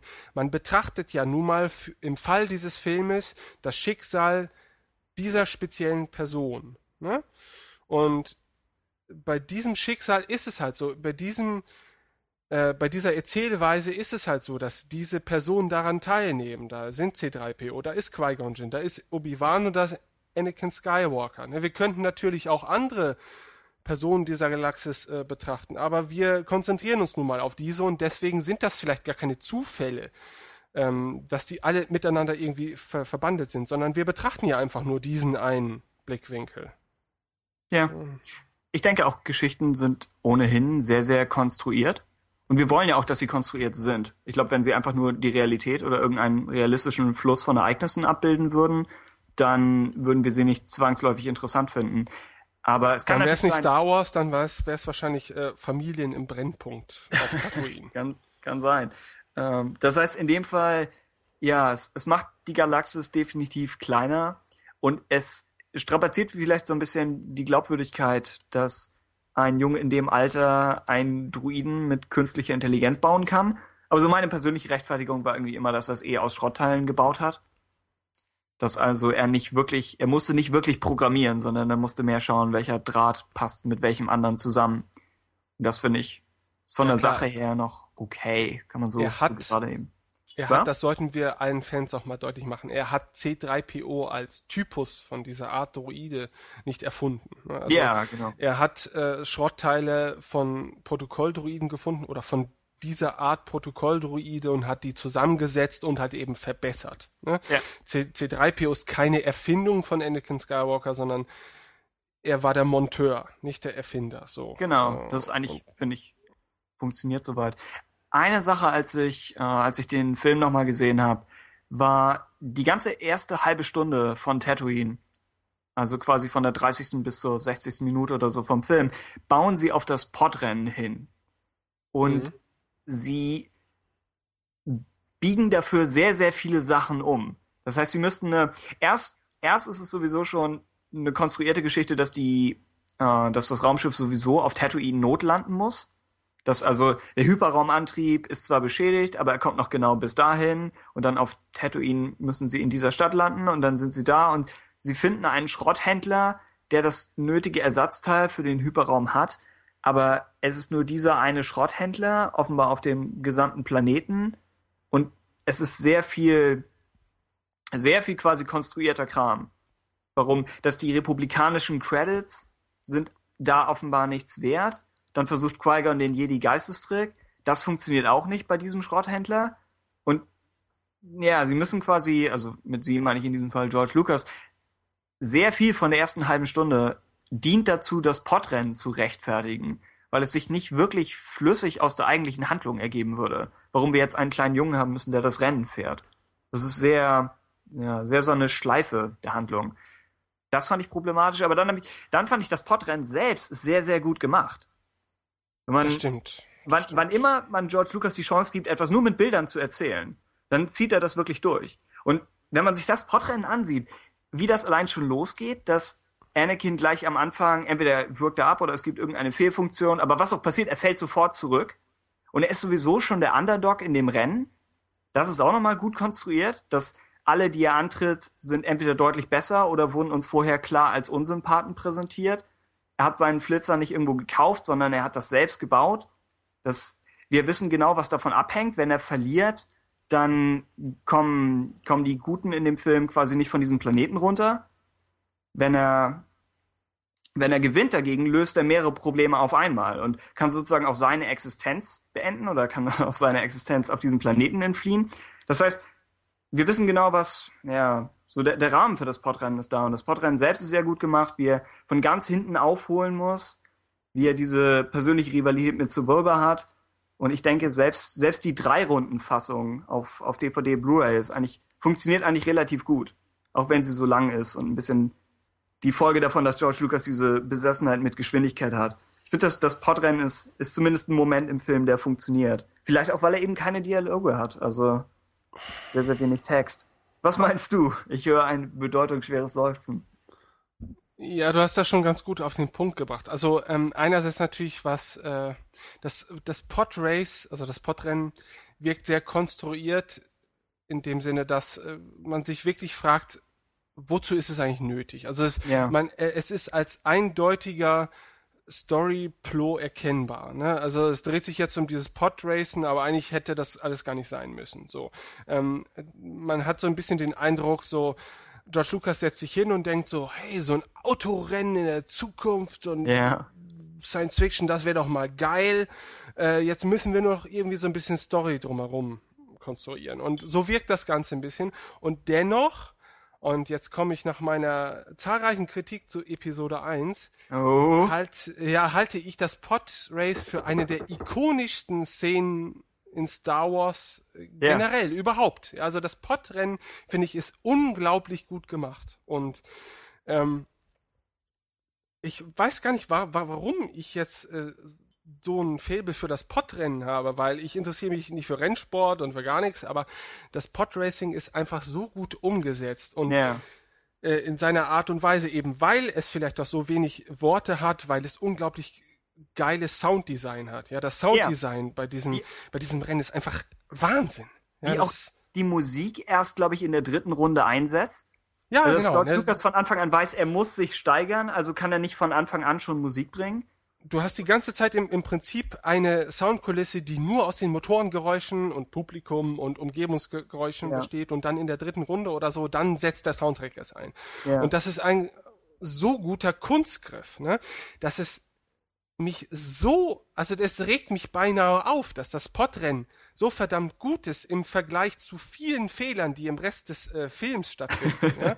Also Ja. äh, das, das Podrace steht in keinem Verhältnis zum Rest vom Film. Und Das das, einfach das Design allein auch schon mit diesen zwei Motoren und dann dem Ja. Kapselcockpit, du Genau. so und sie ziehen auch alles durch, was daran schiefgehen kann, dass irgendwelche Verbindungen reißen oder dass die Motoren sich irgendwie überschlagen und es ist einfach sehr sehr cool konstruiert. Richtig, Ja. das, die, dieses Podrace ist Star Wars in seiner Reinform, was so alles Technische angeht. Ja, du hast unglaublich geiles Design, äh, Design, das du siehst und du wünschst dir, du hättest zu Hause auch so ein Ding. Ja, das was was wir früher hatten mit den X-Wings oder den Sternzerstörern, diese ikonischen Formen und so weiter. Genau Ja. das gleiche hast du bei den Podrennern. Ja, diese ikonische Form mit den zwei Triebwerken, die mit so dünnen Strängen mit dem mit dem mit der Fahrergondel verbunden sind. Im Prinzip wie so ein alter äh, hier, wie, wie nennt man die denn noch? Die, diese. Ich dachte schon. an Streitwegen, aber Ja, Streitwegen, genau. Ja? Die, Okay. Im Prinzip die futuristisch, ja, obwohl ja Star Wars eigentlich in der Vergangenheit spielt, aber ich sage jetzt mal ja, die aber futuristische Umsetzung alter Streitwegen. Und zwar genau so, wie man es sich immer vorgestellt hat. Unglaublich geil. Man sieht es und will es besitzen und haben und selber mit Rennen fahren und und und. Und ähm, da finde ich, hat man einfach überhaupt nichts falsch gemacht. Also das Ich fand's, ich. ich fand's auch sehr interessant, dass sie ähm, oft, wenn irgendwie ein Rennen wichtig ist in irgendeinem Film oder irgendeiner Geschichte, dann gibt es eine große Strecke, die einmal von Anfang bis Ende durchgefahren werden muss, damit immer wieder neue Herausforderungen kommen. Aber das, das Podrennen in Episode 1 besteht aus drei Runden. Das heißt, beim, beim zweiten oder dritten Mal erinnerst du dich schon an bestimmte Passagen Mhm. und weißt ungefähr, wie weit sie sind auf der Runde, was als nächstes ungefähr kommt. Das heißt, es hat mehr Ähnlichkeit mit einem tatsächlichen Rennen.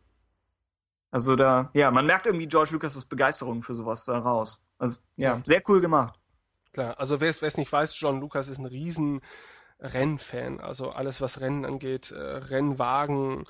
Ähm, also er ist halt ein wahnsinniger Autofreak. Ist ja, glaube ich, auch kurz bevor er Star Wars auf die Beine stellen konnte, bei einem Verkehrsunfall fast ums Leben, fast ums Leben gekommen. Ja, da war was. Ja. Ähm, also der, er hat schon einen, einen sehr dichten Bezug zu dieser Thematik eines, eines Autorennens oder eines Formel 1 Rennens, sage ich jetzt mal, weil es werden ja wirklich reale Rennwagen-Sounds auch teilweise für die Pod, äh, für Ja. die Pods benutzt innerhalb des Pod-Renns. Und ähm, gut, mein Lieblingssound ist immer noch der von Sebulbas Podracer, glaube ich, wenn er Ja. Anakin so von hinten aufholt und dieses Ding, Ding, Ding, Ding, Ding, Ding, Ding. Das ist unglaublich geil. Ja. Also fand- Ben Bird, der, der Sounddesigner von äh, Star Wars, ne? von Oh allen ja, Ben Bird. Star Wars. Ben Bird ist, was das angeht, ist er einfach ein Gott. Der ist unerreicht. Also der schafft Sounds für die E- Ewigkeit. Ja, das ist, das ist, das ist der Hammer. Ich Und dieses, Ich, ich wollte für, für Episode 1 auch nochmal die Animatoren loben. Ich fand zum Beispiel, wie Sebulba gemacht ist, dass er irgendwo provoziert er Anakin und geht weg und zuckt nochmal an diesem, äh, an dieser, an diesem Glaswasser, also quasi an der Fliegerbrille, Mhm. die er auf dem Kopf hat, dass er da nochmal so dran zieht. In dem Moment, wo er, wo er Bruch landet ganz am Ende und einfach nur ruft Pudo. Das ist natürlich auch wieder ein sehr, sehr flacher Gag, aber so wie es gemacht ist und wie es gefilmt ist, ist eine witzige Art von, von Animation und von Humor. Irgendwo sagen die Kommentatoren auch, glaube ich, jemanden an. Dieser zweiköpfige Kommentator, Mhm. Der ist halt schon wieder ein bisschen sehr cute, aber er hat an irgendeiner Stelle macht er so einen Beschwörungsgesang, wo alle Hände so nach oben gehen und irgendwie so, uh, wo er irgendwen anpreist oder so. Es ist einfach so viele witzige Sachen drin in dem Film. Die halt, Ich finde auch, ich Ja. finde, die, die, die Animatoren haben bei äh, dieser Gesamtszene einen wesentlich überzeugenderen Job abgeliefert, als es ihnen zum Beispiel bei Jar Jar Binks gelungen ist. Also okay. Jar Jar ja. Binks wirkt jetzt mal von seiner Persönlichkeit abgesehen, weil da sollten wir später noch drüber sprechen. Ja.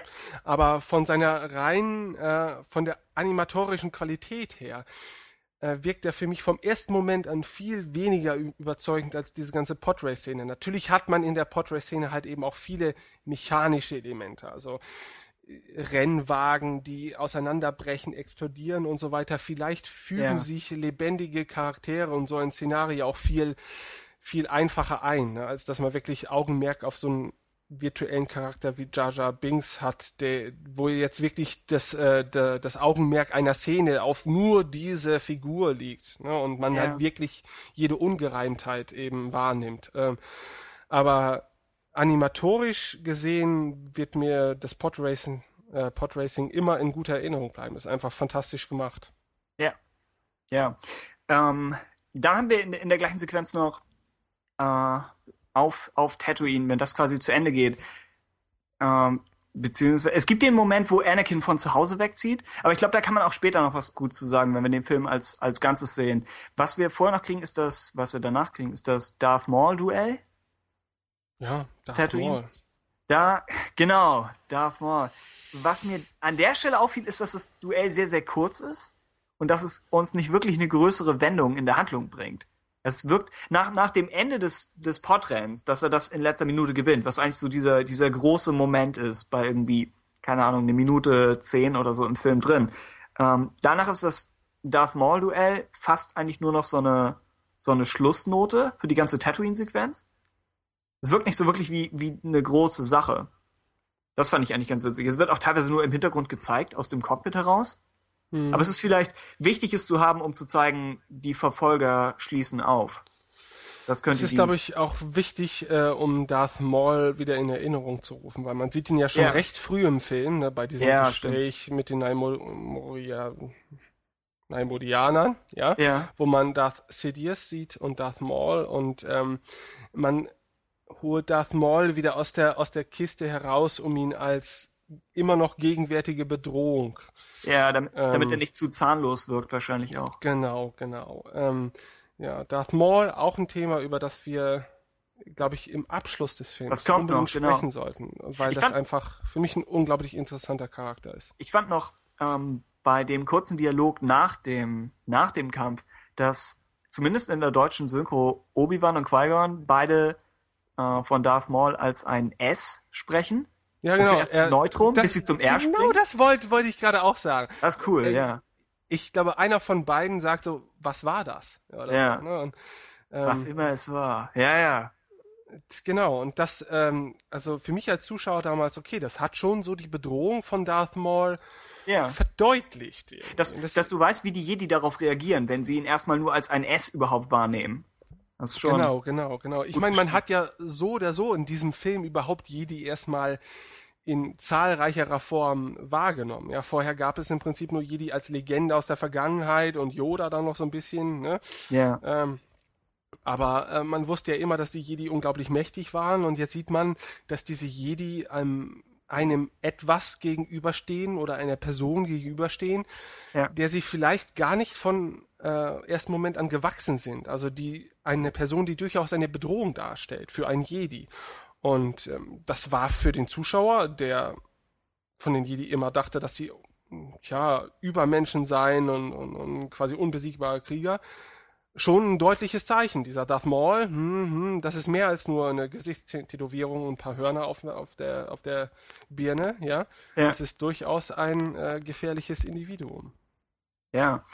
Ich hatte in irgendeinem, ich weiß nicht, ob das in dem Filmroman damals erwähnt wurde, aber irgendwo wurde im EU angesprochen, dass es für die Jedi untypisch ist, gegen Leute mit Lichtschwert zu kämpfen, weil das eigentlich sind nur sie diejenigen mit dem Lichtschwert. Das heißt, sie wurden nicht wirklich darauf ausgebildet, Schwert gegen Schwert zu kämpfen, sondern mehr mit einem mit einem Schwert Blasterschüsse abzuwehren. Wohingegen die Sith natürlich genau wissen, sie müssen etliche Jedi töten. Das heißt, Darth Maul wurde von Anfang an irgendwie darauf ausgebildet, äh, einen Schwertkampf zu gewinnen. Ja, und der hat das coolste Laserschwert, und ich betone das Wort Laserschwert, äh, überhaupt in der ganzen Star Wars Geschichte, wie ich finde, weil das Doppelschwert war ja vorher einfach, das, als man das gesehen hat, später im Film, das war atemberaubend. Aber wir greifen äh, zu weit vor. Genau. Ich wollte noch ganz kurz was sagen. In diesem Film taucht nicht einmal das Wort Lichtschwert auf. Es Oh, interessant. übrigens, ja, es wird nur von Laserschwert gesprochen. Wobei, glaube ich, jeder Fan, jeder Star Wars-Fan vorab jeden anderen Menschen, der Lichtschwerter als Laserschwerter bezeichnet hat, wahrscheinlich äh, ausgelacht hat. Ja, aber äh, offizielle Einführung dieses Begriffs Laserschwert Episode 1. Also das darf man durchaus sagen, denn hier wird nur von Laserschwertern gesprochen.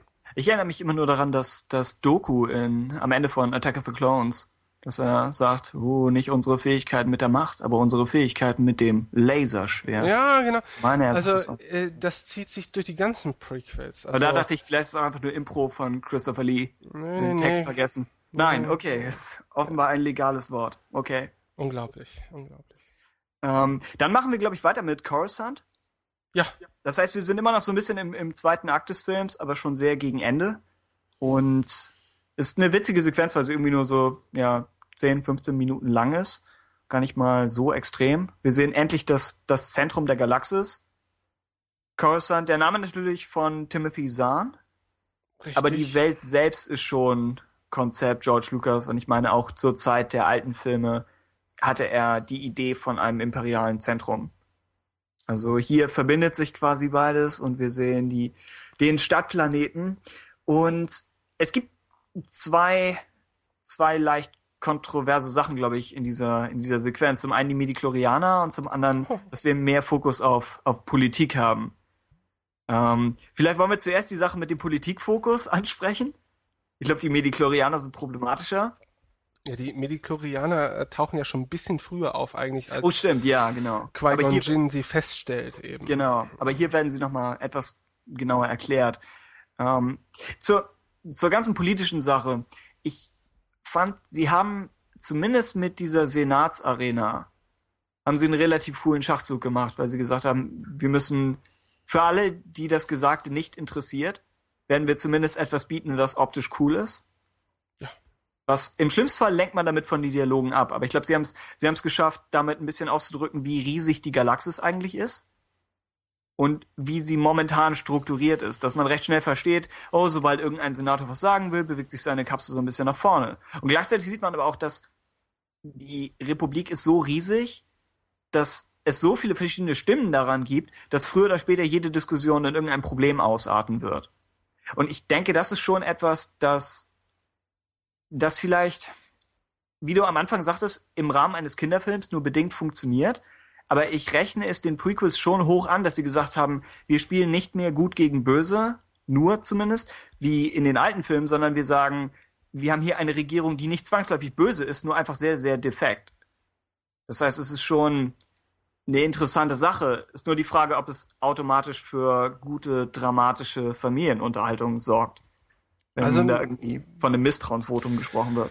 Wenn ich noch mal kurz was sagen darf. Also Ja. ähm, grundsätzlich diese Sache mit dem Kinderfilm, da, da sollte man sich jetzt nicht so dran aufhängen. Ich bin ja froh, dass Episode 1 diese für einen Kinderfilm untypischen Elemente bietet, ne, weil sonst wäre es, glaube ich, ganz schlimm geworden. Äh, ich, ich fand auch wie du äh, die Einführung des Senats allein stilistisch wieder ein unglaublich gutes Ding. Ne? Also ähm, ist auch wieder sehr ikonisch, ne? dieser, diese im Inneren einer riesigen Kugel mit diesen endlos vielen äh, Kapseln, die da umherschwirren. Ne? Dieses Ja. System, einer möchte vorsprechen, so eine, so eine Kapsel äh, schwebt hervor und äh, spricht quasi mit dem Fortsitzenden des Senats oder der Diskussion. Fand ich unglaublich gut. Hat auch Coruscant als solches greifbarer und realistischer gemacht. Ja, ne? Hier ist ja. das Zentrum, hier findet alles statt, hier wird diskutiert. Und ich finde grundsätzlich so oder so gut, ähm, dass diese Republik etwas greifbarer gemacht wird. Also ich habe jetzt, glaube ich, vor Episode 1 nicht so viel Expanded Universe äh, Bücher oder dergleichen gelesen, dass ich mich so mit dem, mit dem Status der Republik, die halt vor dem Imperium existierte, auseinandergesetzt hätte. Aber ich kann mich noch an das äh, Spiel X-Wing erinnern. Kennt, Ja. Sagt dir wahrscheinlich noch was, diese Flugsimulation für PC damals. Und da, da lag ein kleiner Roman dabei. Ne? ähm, Okay. die, die Akte Fahrlander. Und äh, dort wurden bestimmte Charaktere des Universums halt eben in so drei, vier Sätzen beschrieben. Ne? Also Darth Vader natürlich und aber auch äh, Imperator Palpatine. Ja, da habe ich überhaupt als Kind das erste Mal diesen Namen gelesen, Palpatine. Ja, ich wusste nicht, dass der der so heißt und da war in drei vier Sätzen auch so sein Werdegang schon beschrieben, äh, nämlich, dass er durch im Prinzip Notstandsvollmächte sich äh, besondere ein- eine eine besondere Stellung innerhalb der alten Republik erarbeiten konnte, Mhm. Ähm, die er dann letztendlich als Diktator zu seinem eigenen Imperium umgeformt hat. Ja, das wusste ich also schon im Kindesalter irgendwie, dass das sein Werdegang sein wird. Und das war halt eben unglaublich spannend, diesen Palpatine ähm, als warmherzigen, Ja. großväterlichen Menschen kennenzulernen, ne? dem man, der auch, und das liegt wahrscheinlich auch an der hervorragenden schauspielerischen äh, Leistung von ähm, Ian McDiarmid? So. Ian McDiarmid, genau, ähm, dass er diese Warmherzigkeit so überzeugend rüberbringt, dass man ihm selber wahrscheinlich auch äh, äh, nachgeredet hätte, dass man auf ihn reingefallen wäre, dass man einfach froh über seine Existenz gewesen wäre, weil er einem das Gefühl von Sicherheit vermittelt hätte. Ne? Und ähm, das finde ich unglaublich gut umgesetzt. Auch schon in Episode 1. Äh, Ja. Wenn natürlich in Episode 2 und 3 viel mehr Augenmerk auf, auf äh, Palpatine gelegt wird Ja. und das Verhältnis zu Anakin. Aber das finde ich schon sehr gut in Episode 1 angedeutet, dass er halt eben mehr ist als nur das reine Böse. Ja. Oder sich zumindest als mehr ausgeben kann als das, ja. Und er hinterlässt auch recht früh einen Eindruck dafür, dass er wirklich ganz kurz nur im Film ist. Ja. Und das generell was, das an der, an der Coruscant-Sequenz gut funktioniert. Dass sie, sie zeigen den Senat und sie zeigen den Jedi-Rat und sie erklären nicht wirklich viel dazu. Aber allein dadurch, dass du siehst, wer da so drin sitzt, wie die so laufen, dass man versteht relativ schnell das Zentrum der Galaxis. Was eigentlich schon eine, eine ordentliche Leistung ist für den Film. Tja, Midi-Chlorianer, die am Ende der Sequenz angesprochen werden, äh, sind einer, einer der großen Streitpunkte im Fandom bis, bis heute. Interessanterweise werden sie, glaube ich, nur in Episode 1 wirklich erwähnt Mhm. und tauchen dann in 2 und 3 nicht mehr auf. Das heißt, es gibt so ein bisschen die Überlegung, dass George Lucas so ein bisschen eine Kurskorrektur vorgenommen hat. Dass er vielleicht gesagt hätte, wir würden hier noch mehr zu sehen, aber es ist dann doch nicht dazu gekommen. Bevor ich einen potenziellen Rant über die Midichlorianer starte, möchtest du irgendwas dazu sagen? Aber selbstverständlich. Okay. Ich möchte was dazu sagen. Und zwar habe ich mich damals auch unglaublich darüber aufgeregt, natürlich. Das wirst du wahrscheinlich gleich aus deiner Perspektive auch nochmal erläutern. Ähm, Im Nachhinein habe ich so ein bisschen das Gefühl, dadurch, dass die Midichlorianer in offiziellen Veröffentlichungen da, glaube ich, einfach nie wieder angesprochen wurden. Ja? Nicht in den Filmen. In, Ja. in Darth Plagueis spielen sie. Okay, ja, okay, aber ich rede jetzt nur von den Filmen. Ähm, Oh ja, genau. Ja. dass sie, dass man sie ambivalent betrachten kann. Und zwar betrachte ich die Midichlorianer mittlerweile als Symptom bei Menschen, bei denen die äh, Macht oder die Machtnutzung unglaublich stark ausgeprägt ist. Ja, das ist so Ja. wie du hast eine Pollenallergie, deswegen hast du Schnupfen. Ja, so. Der Schnupfen ist das Symptom, aber ja nicht der Ursprung des Ganzen. Der Ursprung ist die Allergie gegen Pollen. Ja. Genauso denke ich halt eben, dass die Macht durch die Medichlorianer nicht entmystifiziert wird, sondern ähm, die Medichlorianer sind eine Begleiterscheinung bei Menschen, die halt ein großes Machtpotenzial haben oder die große Macht in sich tragen. Äh, und nicht die Ursache der Macht, weil dieser Eindruck wird einem vielleicht auf den ersten Blick in Episode 1 vermittelt, dass die Midichlorianer sogar die Ursache für die Macht sein könnten. Ne? Und das hat mich unglaublich aufgeregt. Also, dass die Macht so eine Art Epidemie ist, quasi, die sich ausbreitet oder so. Der eine ist halt damit gebrandmarkt oder der andere nicht. Das sind halt im Prinzip Lebewesen, die im Blut des Betroffenen wohnen und dort ihre kleinen Städte haben, ihre Midichlorianer-Städte und dort halten sie Messen ab und Supermärkte und Basare und, und es gibt eine Futurama-Folge, wo Fry von Würmern infiziert wird. ja, Das ist re relativ So, witzig. Ja. so, so in der Art, ja. Und ähm, dieser Eindruck wird dann vielleicht aufgrund der drei, vier Halbsätze, die da zu den Midichlorianern in, in Episode 1 getätigt werden, vermittelt. Und hätte man das in dieser Richtung weitergeführt, ich glaube, ich wäre ausgerastet, weil das würde ja die Macht, die ja als Grundmedium in allen Star Wars Episoden einfach übermenschlich und nie den äh, Bereich des Mystischen verlassen hat, komplett in Grund und Boden stampfen. Ja. Ich, ich finde die Idee mit der, mit der umgekehrten Kausalität ganz witzig. Also, dass du sagst, wir haben diese eine Erscheinung, Machtsensitivität, und wir haben die andere Erscheinung. Und der Film stellt es so dar, als ob durch die, durch die Midichlorianer kommt die Machtsensitivität, aber gleichzeitig könnte man es umdrehen und sagen, wenn jemand machtsensitiv ist oder machtempfänglich, dann hat er automatisch auch Midichlorianer im Blut. Ich weiß nicht genau, wie George Lucas das selbst sieht, aber wenn man sich den Film anguckt, kann man es bestimmt auf beide Arten lesen, ja. Wir planen ihn als Gast in einer unserer nächsten Episoden. Ja. Oha. Ähm, meine Meinung zu den Midichlorianern war immer das, beziehungsweise mein, mein Problem war nie so sehr mit den Midichlorianern selbst, sondern oftmals tatsächlich mit der Reaktion des Fandoms. Weil im Fandom gab es, gibt es bis heute immer noch den Irrglauben, dass die Midichlorianer identisch mit der Macht sind. Und das, das ist ja einfach nicht der Fall. Die Macht ist ein, ist ein Energiefeld und die Midichlorianer sind eine Lebensform. Und die hängen beide zusammen. Aber immer wenn jemand sagt, oh, die Midichlorianer erklären die Macht, das ist nicht der Fall. Deswegen können wir die Macht ja immer noch nicht erklären, weil sie es eben nicht erklärt haben. Ähm, die Midichlorianer haben für mich immer mehr was gehabt von Sinnesorganen quasi für die Macht. Das heißt, sie sind ein Weg, die Macht wahrzunehmen.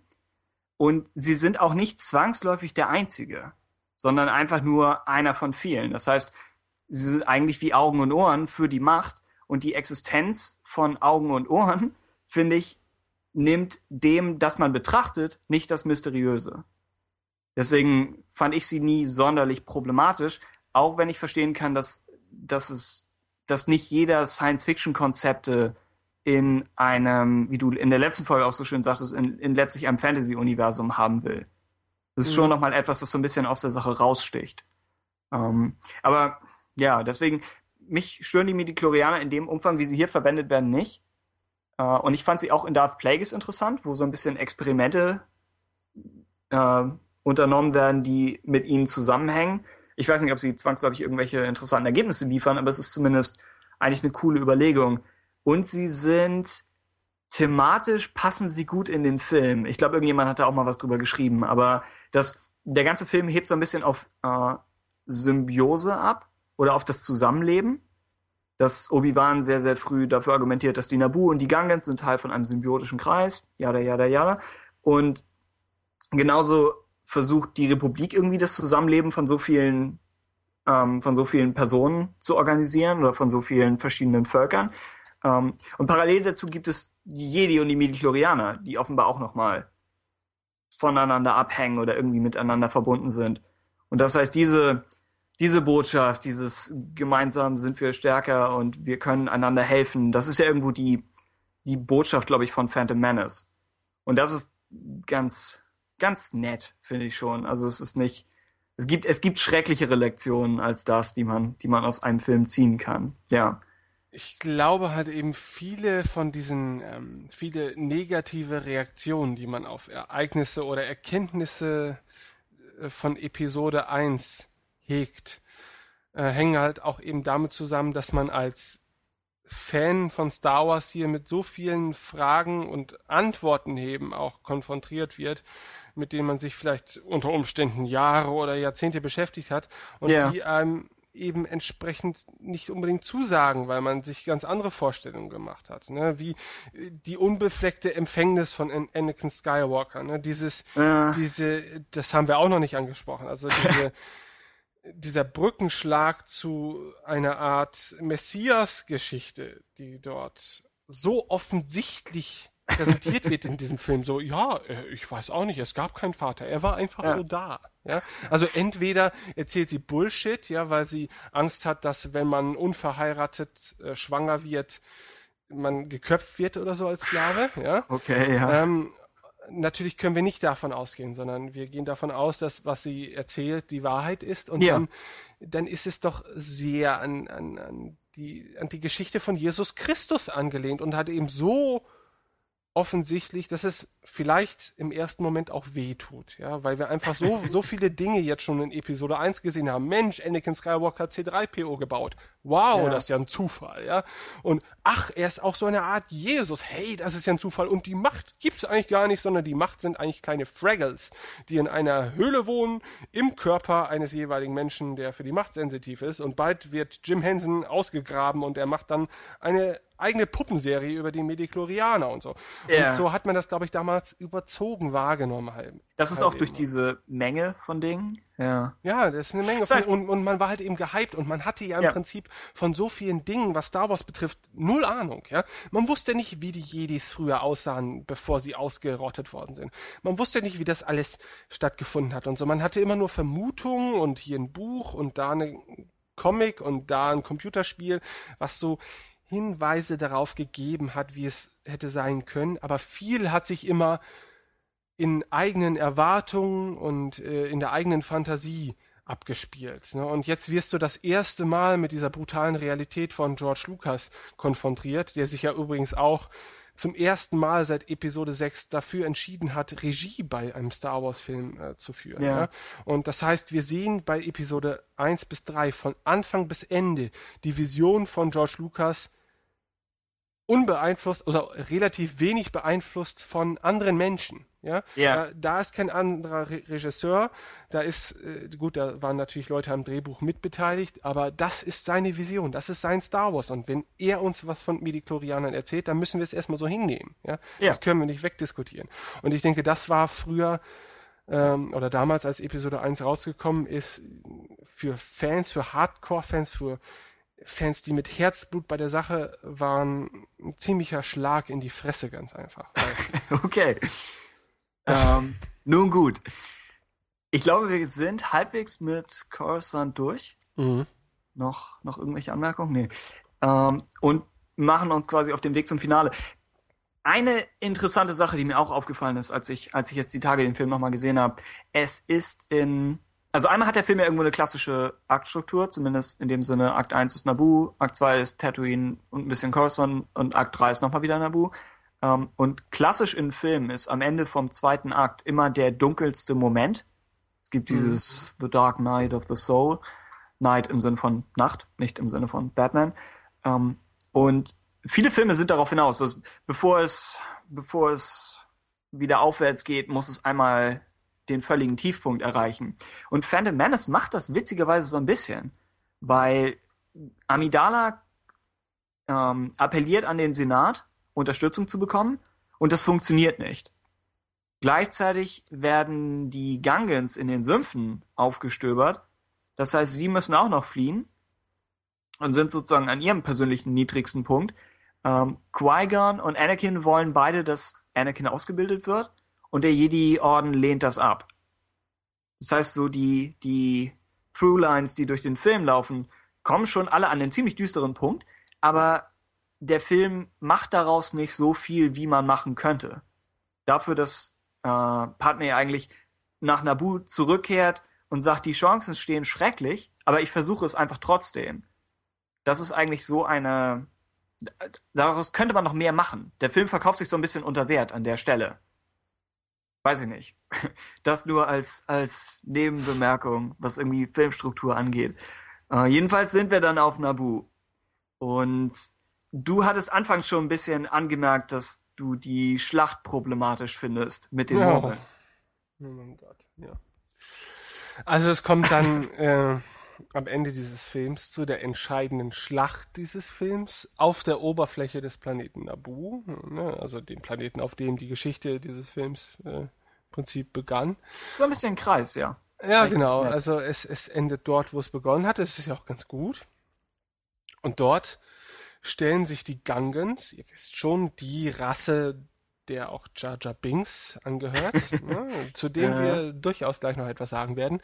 Oh ja. ähm, ähm, das ist ja alles nur jetzt Vorarbeit auf die große Jar Jar Diskussion, ja. ähm, und dort kämpft eine unglaublich, unfassbar, wie ich finde, durchschnittlich animierte Armee von Gungans gegen eine durchaus akzeptable Armee von Kampfdroiden, ja? Und ähm, dieser Kampf, dieser Endkampf findet auf verschiedenen Ebenen statt. ne? Einmal im Weltraum, Anakin gerät durch besondere Umstände in ein äh, Kampfjäger, ja, in, in das Äquivalent eines X-Wing zur in Ja. Episode 1 Zeit quasi und äh, vernichtet das Kontrollschiff dieser Kampfdroiden. Ähm, dadurch entscheidet sich letztendlich die Schlacht äh, zwischen den Gangans und den Kampfdroiden, weil die natürlich dann außer Gefecht sind ne, und die Gangans gewinnen das Ganze. Ähm, vor, vorher wehren sie sich noch mit Murmeln, mit ich bin farbenblind, ich glaube es sind blau oder lilafarbene Murmeln, Ja, mit so denen sie vers versuchen, diese Kampfdroiden zu besiegen und diese Murmeln machen im Film auch noch die Geräusche von lustigen Kindermurmeln. Ich glaube, sie machen so boom, boom, boom, boom. Das habe ich nicht mal bemerkt. Okay. Ja, das ist, das ist wirklich fürchterlich, dieses Geräusch. Das, Ben Bird betrunken. ja, Ben, Ben So, Bird, ich hey. weiß nicht, was an dem Abend los war. Da war er entweder wirklich betrunken oder hatte frei an dem Wochenende. Da hat er halt den Praktikanten dran gelassen und hat gesagt, hier, mach doch mal einen lustigen Sound, wie er auch in einem Cartoon auf Cartoon Network äh, zur Verwendung kommen würde und bauen Ja. in diese gigantische Schlacht ein. Und das macht die ganze Schlacht noch alberner. Dann haben wir innerhalb dieser Schlacht unglaubliche 400.000 lustige Jar Jar Szenen, ja, Ja. die alle so lustig sind, dass ich schon nach der ersten Szene, glaube ich, ne- eine Rasierklinge aus meiner Hosentasche rausgepult habe, um mir dort im Kinosaal noch die Pulsadern aufzuschneiden und das mit 16 wohlgemerkt. Ähm, und am Ende ist natürlich alles gut. Die Kampfdroiden werden besiegt. Äh, die, die Bevölkerung von Naboo ist zufrieden. Alle treffen sich ähm, bei einer unglaublich schönen, in Szene gesetzten Zeremonie auf Naboo, wo auch Palpatine dann letztendlich Ja. Palpatine auftaucht. Ähm, es, es ist eine Parallele, pa Parallele zu der Zeremonie, die wir auch in Episode 4 gesehen haben. ne? Ja, also, coolerweise. ja, genau, Das das ist wirkt sehr ähnlich. Dort werden Medaillen überreicht im Prinzip in, in Episode 4 und es gibt eine, eine feierliche Musik. Ähm, jeder Star Wars-Fan wird diese unglaublich ikonische Fanfare kennen, die am Ende von Episode 4 gespielt wird. Die schafft es John Williams in Episode 1 nicht unbedingt zu übertreffen mit diesem Naboo-Feier. Musik, also ich, trotzdem mir fehlen die Worte. Aber ja. Äh, Okay, du findest sie okay. Ich äh, habe Okay, mich ja. durchaus darüber aufgeregt. Ähm, Okay. ähm, das ist dieses La, ha, ha, ha, ne? Und dann am Ende. Aber irgendwo ist auch dieses.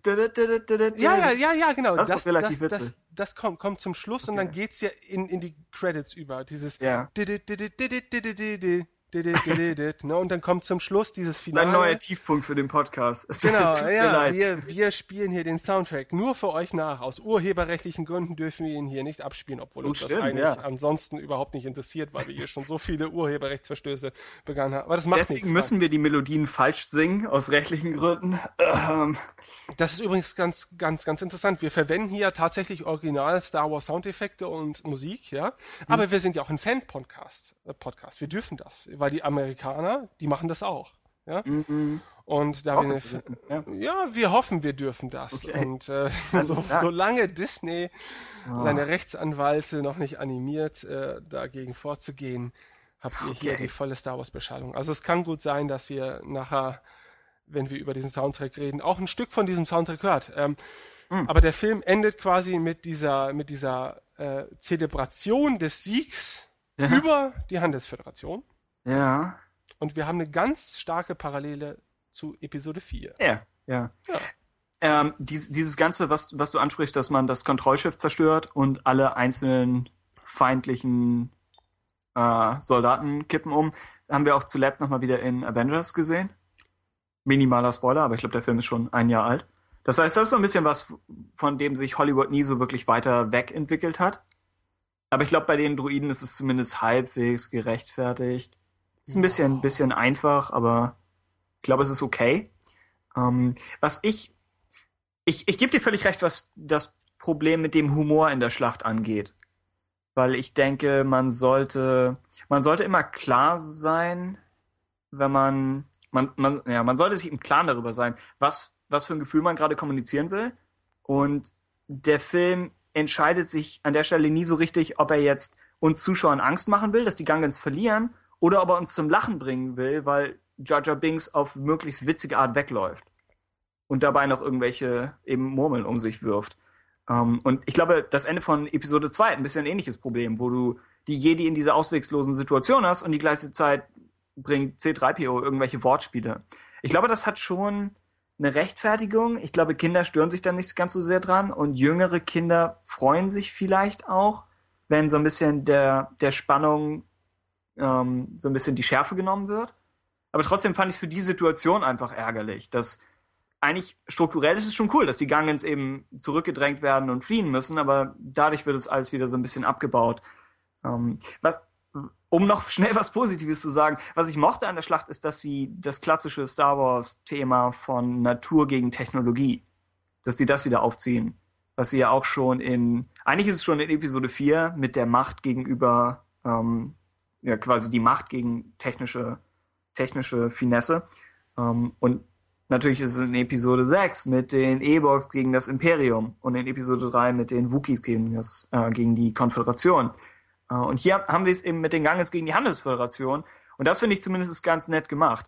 Sie sind, wie du schon ansprichst, hier 1999 noch nicht an einem Punkt, wo sie große Armeen aus organischen, individuell animierten Figuren wirklich gut rüberbringen. Ich glaube, die Druidenarmee ist einfacher, weil sie sich eh alle gleichzeitig bewegen und weil mechanische Bewegungen einfacher zu machen sind. Aber das hier ist quasi noch vor Massive, also vor der Technologie, die sie für Herr der Ringe verwendet haben. Das heißt, ich glaube, es ist sehr viel noch so per Hand oder Motion Capturing animiert oder irgendwelche Loop-Animationen, die nochmal wiederverwendet wurden. Es hat alles nicht so ganz die, die gleiche Finesse wie Herr der Ringe. Ich fand's ordentlich zu der Zeit, aber du hast schon recht, es ist nicht so wirklich irre. Ja, also dann. Okay, dann, dann wir sind noch nicht durch. Wollen wir zu Jar Jar was sagen? Ja, also wir Wo wir sind ja schon im Prinzip mit dem grundsätzlichen Handlungsverlauf jetzt durch. Ne? Ja. Ähm, ja, lass uns gleich über Jar Jar reden, ja, als emotionsgeladenes Finale dieser heutigen Episode. Es kommt Ähm, noch mehr. Okay. Aber du hast gerade einen interessanten Punkt aufgebracht äh, oder angebracht. Ähm, Ja. wir haben hier Star Wars Episode 1 als quasi ähm, als Produkt einer von George Lucas geschaffenen oh, oder nee, ich, ich muss das äh, anders aufziehen. Also Star Wars war immer der Inbegriff für den Fortschritt auch der Technik, wenn es um Filme machen ging. Ja. Ja, so. Ne? Also wir haben Episode 4, 5 und 6, die seinerzeit oder die ihrer Zeit einfach atemberaubende äh, Bildwelten auf die Leinwand gebracht haben. So, jetzt haben wir Episode 1. Mm, Und ich finde, Episode 1 hat da ein Problem.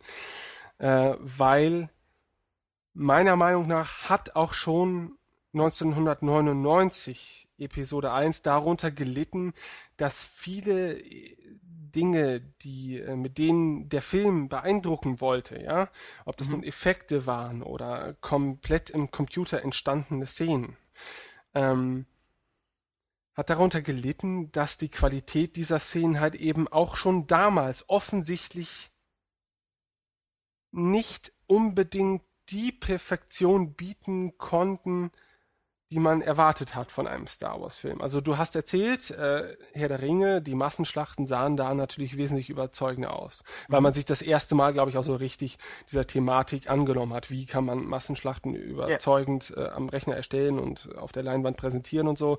Klar, da sagst du das Stichwort Massive, also eine Software, die dafür geschrieben worden ist, solche Schlachten zu berechnen, äh, an der viele äh, Kombattanten teilnehmen, die sich individuell und realistisch verhalten. Ne? Bei Episode 1 hat das ja wirklich noch den Anschein, als wenn es ungefähr drei, vier verschiedene Figuren innerhalb so einer Schlacht gibt, deren Verhalten einfach kopiert wurde und eingefügt wurde. Ne? Und dann hast du dann halt drei, vierhundert Figuren, die sich aber irgendwie alle gleich äh, bewegen, zeitgleich die gleichen Dinge unternehmen und so weiter. Also es wirkt einfach vom Gefühl her unglaublich unrealistisch im Vergleich zu den äh, Schlachten, die man von Herr der Ringe kennt. Das, was ja zeitlich gesehen keine allzu große Distanz hat. Ne? Also Herr der Ringe ist 2001 rausgekommen. Also so weit entfernt von Episode 1 ist es dann nicht. Ne?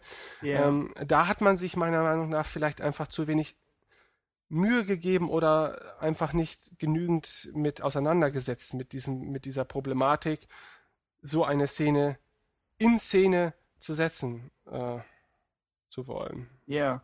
Wobei Jar Jar Binks selbst als digitaler Charakter, auch wenn er nicht, nicht völlig überzeugend ist, er war ja schon wirklich eine Leistung für die damalige Zeit. Das ja, für schon- die damalige ja. Zeit relativ ist das. Ne? Also ich meine, Gollum wirkt jetzt zehn Jahre später immer noch re relativ überzeugend. Äh, Jar Jar Binks tut es nicht. Also vielleicht Ja. ist Episode 1 auch wirklich in, in einer blöden Zeit entstanden. Also wir haben, glaube ich, da so die, diese Hemmschwelle überschritten. Ähm, da waren digitale Effekte in Computerfilmen natürlich längst etabliert. Spätestens seit Ju- Jurassic Park wusste man, man kann lebendige Kreaturen im Computer erzeugen und überzeugend auf die Leinwand bringen. Ähm, wobei natürlich ein riesiger Unterschied zwischen einem Tyrannosaurus Rex und einem Jar Jar Binks besteht, Ja. der ja nun wirklich eine tragende Figur, ein, eine Figur, die auch Dialoge äh, mit anderen Charakteren eines Filmes führt, äh, hat. so, und ähm, da ist man, glaube ich, sehr an seine Grenzen gestoßen. Da war das vielleicht top of the notch 1999, aber hätte man zwei, drei Jahre gewartet, dann hätte das Ergebnis ganz anders ausgesehen. Da bin ich mir sehr, sehr sicher. Nur da vorher war halt das noch gar kein Thema, dass man eine tragende Figur eines Films komplett animiert. Das war halt ein Novum mit Episode 1. Ja, also das, das ist definitiv so ein bisschen der, die, die Pionierleistung da. Ich denke, das Problem bei Jar Jar ist auch einfach, dass er eine quasi Cartoon-Figur in einem Live-Action-Film ist. Ja. Das heißt, seine Bewegungen sind alle überdrehter und stilisierter und schlachsiger und was nicht alles. Während Gollum ja schon, er hat das so ein bisschen, aber Gollum ist viel zurückhaltender, finde ich, animiert. Nicht, nicht so übertrieben von den Bewegungen her. Ähm, ja, das, das ist problematisch an, an Jar Jar Binks. Ähm, ich überlege, was man. Ich denke, dass das Hauptproblem, das ich mit ihm habe, ist nicht nur die. Das klingt so, als hätte ich ein persönliches Problem mit ihm, aber das, das Problem mit ihm als Charakter ist, glaube ich, nicht so sehr dieses Tollpatschige, sondern zum einen, dass er für, dass er trotzdem zum sozusagen super heftig General befördert wird, obwohl er offensichtlich weit weg von dieser Schlacht sein sollte. Das ist Mhm. einfach eine, eine dumme Idee, ihn in so eine Schlacht reinzubringen. Das heißt, angenommen, du hast einen tollpatschigen Charakter und alle anderen Charaktere sehen ein, dass er tollpatschig ist und haben ihn deshalb ja auch ursprünglich verbannt. Dann habe ich kein Problem damit, dass, dass er sich halt ein bisschen seltsam bewegt, solange, ähm, solange alle anderen damit realistisch umgehen. Und hier hat man einfach so ein bisschen das Problem, dass, dass seine Charakterentwicklung nicht wirklich Sinn macht, obwohl sie vom Konzept her cool ist. Du hast am Anfang diesen Charakter, der verbannt wurde aus seiner Welt und im Laufe des Films lernt er dann dazu und kann sich selbst beweisen und am Ende wird er in sein Volk wieder aufgenommen und kann sie in die Schlacht führen. Das ist so auf dem Papier ist das gut. Aber so wie es hier gemacht ist, macht es einfach keinen Sinn. Und das ist, glaube ich, einfach zu, zu viel verlangt. der Prozess der Weiterentwicklung dieses Ja. Charakters wird einfach überhaupt nicht gezeigt. Genau. Und das ist halt wirklich das Problem. Das größte Problem, was die. Glaubhaftigkeit von Jar Jar ausmacht. es, es gibt auch die Szene in, was mir, was mir neulich auch nochmal aufgefallen ist, als er, als sie in Wattos Laden reinkommen. Und Qui-Gon sagt offensichtlich zu ihm fast nichts an. Und Jar Jar geht durch die Gegend und fässt Dinge an. Und das ist, weiß ich nicht, vielleicht als Kind feuert, ein Kind feuert sowas vielleicht an und sagt, jo, Jar lässt sich von den Autoritätsfiguren nichts bieten. Der Punk des Star Universums. Sechsjähriger verwendet wahrscheinlich nicht das Wort Autoritätsfiguren, aber jedenfalls, vielleicht findet er das irgendwie toll, aber so denkst du irgendwie, Jar wird laufend gewarnt, etwas nicht zu machen, er macht es trotzdem, blöde Dinge passieren und er lernt nicht draus. Und das ist einfach irgendwie das gleiche am Tisch, wo er immer versucht mit der Zunge irgendwas zu essen. Der Ja. gleiche Mist. Dann, wo von irgendeinem Straßenladen da in Tatooine meint, er könne sich jetzt auch da einfach was zu essen holen. Als ob er noch nie in irgendeiner Stadt gewesen wäre. Außerdem das Problem, dass sie ein Amphibienwesen auf einen Wüstenplaneten bringen. Dass er eigentlich generell da nichts zu suchen hat auf Tatooine. Das wird auch im Film ne- nicht irgendwie gerechtfertigt. Oftmals hat man das ja so, dass Autoren dann irgendwie sagen, oh, wir müssen hier noch diese eine Dialogzeile schreiben, dann erklären wir das so ein bisschen, warum er mitkommen muss. Aber Jar versuchen sie gar nicht erst. Und es gibt ein bisschen ein ähnliches Problem mit Anakin, wo Qui-Gon quasi sagt, ich bring ihn, wir haben diese wahnsinnig auswegslose Situation auf Naboo und jetzt bringe ich diesen nicht ausgebildeten zehnjährigen Jungen in in einen galaktischen Krieg. Was einfach keine gute Idee ist. Nee, äh, dass es am Ende funktioniert, spricht für ihn, aber es ist trotzdem als, als Charakterentscheidung irgendwie problematisch. Ähm, ja, das ist das. Wollen wir von Jar Jar Binks weiter, weiter vorwärts? Ähm, Ja gut, führen wir das Thema Jar Jar jetzt zu einem Ende. Also man wird sich darüber, glaube ich, auch äh, 14 Jahre später nicht einig. Ähm, aber hast du denn noch was zu Episode 1 zu sagen? Ich dachte, man, man könnte noch mal über das Finale generell sprechen und wie sehr es quasi, wie sehr, wie gut es abschneidet im Vergleich zu den anderen. Und das Interessante ist ja irgendwo, dass wieder mehrere Handlungsstränge parallel laufen. Nach bester Star Wars und George Lucas Idee quasi.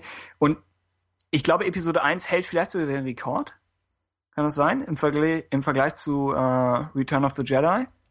Dass wir die Jedi gegen Darth Maul sehen und Padme und Anakin und dann nochmal Jar Jar draußen. Ich glaube, es ist schon so halbwegs einiges. Und es passiert wieder dieses klassische Dingens mit, mit dem dunkelsten Moment, dass in dem Moment, wo, wo Padme, glaube ich, gestellt wird, oder zumindest ihr Double von, von den Druiden, in dem Moment stürzt auch Anakin ab. Äh, Qui-Gon wird, glaube ich, sogar getötet. Und gleichzeitig wird die Gangen-Armee in die Flucht geschlagen. Das passiert alles so in, in Szenen schnell hintereinander. Und das ist so ein klassisches Ding jetzt, was sie zuletzt auch wieder in Avengers, haben sie das auch wieder abgezogen, also Whedon, dass, dass sozusagen, ja, der dunkelste Moment irgendwie für alle Charaktere gleichzeitig kommt und dann passiert irgendwas, was die Sache wieder rausreißt und ab dann geht es wieder aufwärts. Das heißt, insofern finde ich das Ende von, von Phantom Menace schon gut strukturiert.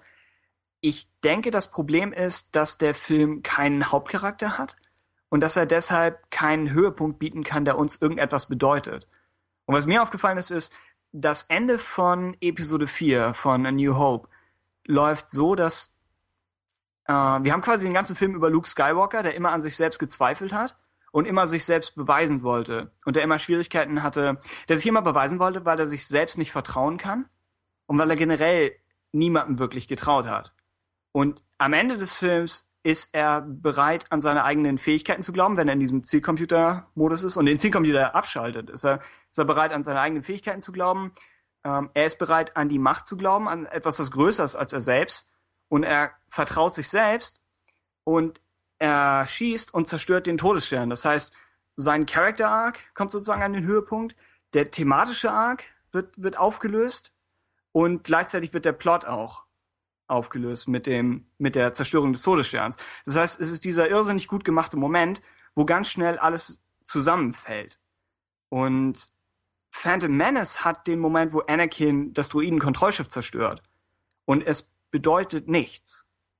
Das ist quasi in dem Moment, wo sie Episode 4 zitieren, aber nicht die Vorarbeit geleistet haben, die Episode 4 gemacht hat, sieht man, wo die Schwächen von Phantom Menace ist.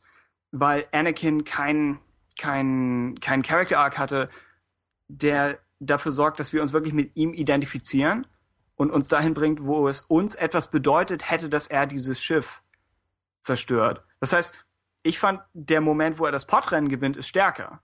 Weil er die ganze Zeit immer von seinen Gegnern nicht ernst genommen wurde und weil er in dieser schrecklichen Situation ist. Und dann gewinnt er als absoluter Underdog dieses Podrennen. Das ist ein guter Moment. Während wenn er das Druiden-Kontrollschiff zerstört, ja, bedeutet es nichts. Es steckt nicht wirklich viel hinter. Genauso ist die Sache, wo, wenn, wenn Obi-Wan ähm, Darth Maul tötet, dass Obi-Wan den ganzen Film über eigentlich nicht wirklich ein Charakter war. Das heißt, wir fühlen so ein bisschen mit ihm mit, weil er seinen Meister verliert und wir die beiden irgendwo sympathisch fanden. Aber die Beziehung zwischen Qui-Gon und Obi-Wan wird in dem Film nicht wirklich entwickelt. Es wird immer wieder angedeutet, dass Obi-Wan an ihm zweifelt. Und das lösen sie am Ende so ein bisschen auf. Aber die beiden haben nicht so viele Dialogszenen im Film, dass sich die Beziehung wirklich irgendwohin entwickelt zwischen Meister-Schüler. Wenn, wenn sie im Jedi-Tempel stehen und, und ähm, Qui-Gon oder Obi-Wan sagt, glaube ich, ich bin bereit und Qui-Gon sagt, ja, er ist bereit, du bist ein sehr viel weiserer Mann als ich und alles, dann, dann müssen wir das einfach so hinnehmen, aber wir haben eigentlich keine Ahnung, ob das tatsächlich der Fall ist. Weil wir eigentlich nicht viel über die wissen.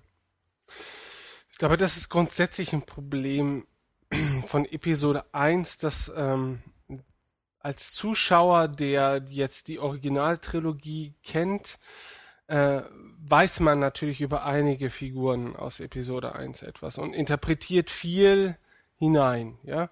Wenn man es jetzt von dem, von dem Standpunkt aussieht, dass äh, Menschen mit Star Wars mit Episode 1 das erste Mal in Berührung treten. Ne? Mhm. Umso dünner wird natürlich dann auch die Charakterzeichnung, die in Episode 1 stattfindet. Ne? Ja. Äh, Und wir reden hier über das Finale und wir haben jetzt eher Darth Maul ganz außen vor gelassen. ne? Also Darth Maul für mich immer noch einer der allercoolsten Bösewichte innerhalb der Star Wars Welt, wird Ja. aber unglaublich schlecht in Episode 1 genutzt. ne? Also er wird so, so gut wie gar nicht eingeführt, was für ein Bösewicht ganz okay ist, ja. So, solange er mysteriös, übermächtig und böse erscheint, ist ja gut, da braucht man nicht viel Einführung. Ähm, aber er wird dann auch in der gleichen Weise wieder verbraten, ja. Äh, auf einem, in, in, innerhalb eines Duells, bei dem jemand stirbt, den wir auch erst in diesem Film kennengelernt haben und uns gar kein Urteil darüber bilden können, wie wichtig er jetzt wirklich ist. Ja, klar, Liam Neeson ist ein super Schauspieler und den meisten Leuten ist er auch unglaublich sympathisch als Das Qui-Gon hilft viel, ja. Ja, ne? Genau. Man, äh, also ich glaube viel von Qui-Gon Jinn, also die Akzeptanz basiert viel auf dem, was man vorher schon dachte und so weiter, weil Liam Neeson, Jedi, cool und so weiter. Und ja, Qui-Gon Jinn, der ist ja ein super tougher Guy äh, Ja. und der setzt sich über Yoda so ein bisschen hinweg und so weiter. Aber eigentlich findet ganz viel von dem, was man über den Charakter denkt, überhaupt nicht in diesem Film statt. Das sind alles nur so Begleiterscheinungen. Und das finde ich halt so schade. Äh, auch Darth Maul findet vielleicht im Film insgesamt fünf Minuten oder so statt, ja, die, die Szenen, in denen er wirklich zu sehen ist. Wenn, wenn, Ja. wenn man die aneinander schneiden würde, sind es wahrscheinlich noch nicht mal fünf Minuten. so, und wir, wir mutmaßen so viel. Ne? Und einerseits ist er unglaublich cool und mysteriös und andererseits wird er dann niedergemetzelt von Obi-Wan Kenobi und nie wieder in einer Silbe erwähnt, außer später mal bei Clone Wars, wo er dann wieder für einen Storybogen herhalten muss und wieder aus der Versenkung ausgegraben wird und so. Ja. Aber ähm, es ist für mich unausgegoren. Schade. Auch schade, weil so viele ikonische Figuren hier einfach verbraten werden. Das, das ist ja schon das Coole an Star Wars, dass, dass die Filme massenweise interessante Charaktere produzieren. Nicht interessant im Sinne von wahnsinnig komplex, aber einfach, dass du musst nur ein bisschen was von ihnen sehen und schon sagst du, man will mehr über sie erfahren. Klar. Selbst Qui-Gon Jinn finde ich schon interessant als Charakter in dem Sinne, dass ich mehr über ihn wissen will. Ich glaube, diese Idee, dass er so ein bisschen ein, ein Rebell im Orden ist, ist eigentlich ganz interessant. Aber wie du schon sagst, das, was er im Film selbst macht, ist nicht wahnsinnig interessant. Nicht, keine der Entscheidungen, die er trifft, sind spezifisch für ihn. Das, Du Mhm. könntest auch andere Jedi in die, in die Position bringen, glaube ich. Ähm, das stimmt schon. Zu, zu Darth Maul, ich glaube, einer der Gründe, warum er so gut funktioniert, ist, dass er komplett visuell arbeitet. Dass du einfach jemanden hast, der sich, der sich sehr, sehr effektiv und cool bewegt, der sofort interessant aussieht, der auf eine Art kämpft wie sonst vorher niemand. Und ich glaube, wir sollten das auch zumindest mal erwähnt haben, aber das Duell ist absolut krass, oder? Klar, das Duell ist, also wir haben ja in, äh, in Sachen Star Wars filmmäßig vorher relativ lahme Lichtschwertduelle gesehen. Ja. Wenn man sie jetzt äh, mit den Lichtschwertduellen der Prequels vergleicht. Das ist eine, Und- eine andere Philosophie dahinter, ja. Klar, ne? und wenn natürlich das erste richtige Lichtschwertduell das abschließende Duell von Episode 1 ist, äh, ne, wo Darth Maul gegen Obi-Wan und Qui-Gon Jinn kämpft, dann ist das natürlich einfach der absolute Wahnsinn. Also Ja. ein unglaublich guter Kampf, ne, voller Action, voller Geschwindigkeit, die man so vorher gar nicht kannte von, von dieser Art Duelle. Äh, Also sowas hat man nicht mehr vermuten können. Also äh, Lichtschwertduelle wurden äh, oder werden seitdem ja auch völlig anders betrachtet. Es gibt ja verschiedene Formen des Lichtschwertkampfes und und und. Ne? Da wird sich ja richtig mit auseinandergesetzt. Aber, Ja. aber vorher war das halt eine relativ statische Sache. Also der Kampf zwischen Obi-Wan und Darth Vader in Episode 4 das sind zwei alte Männer, die ein bisschen sich bewegen und dann wird der andere so ein bisschen halbiert, aber da ist Ja. sehr wenig Dynamik drin.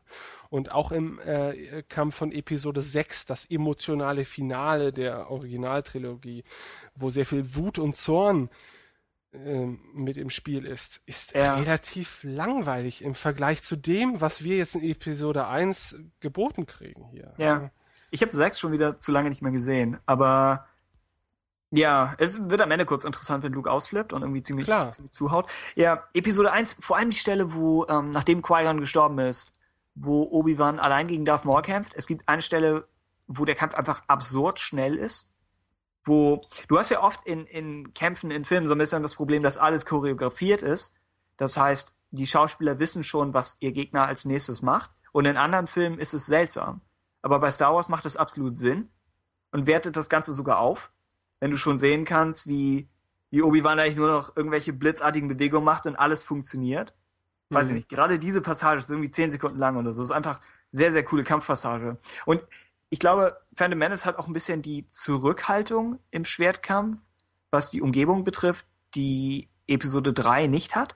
Weil Episode 3 hast du ab einem gewissen Zeitpunkt explodiert überall Lava. Hm. Das heißt, so ein bisschen die Wucht von dem Schwertkampf fehlt. Und du hast nicht mehr das Gefühl, dass Lichtschwerter selbst wirklich gefährlich sind und dass, dass der Kampf selbst interessant genug wäre. Der Episode 3 Kampf ist krass, aber trotzdem ist es, ist es nochmal was anderes in, in Episode 1, finde ich, von der Art, wie es gemacht ist, ja. Der letzte Move, wo, ähm, Move, naja, wo äh, Obi-Wan Darth Maul zerteilt, ist vielleicht ein bisschen, du denkst, das hätte Darth Maul noch abwehren können. Aber ja, Mm, ja, also es ist schwierig. Also dieses, dieses Ende von Darth Maul wirkt dann ein bisschen sehr aufgesetzt. Also Ja. man, man merkt jetzt so, okay, der Kampf ist zwar geil, aber er läuft jetzt auch schon eine ganze Weile. Man muss Ja. ihn jetzt mal zum Ende bringen.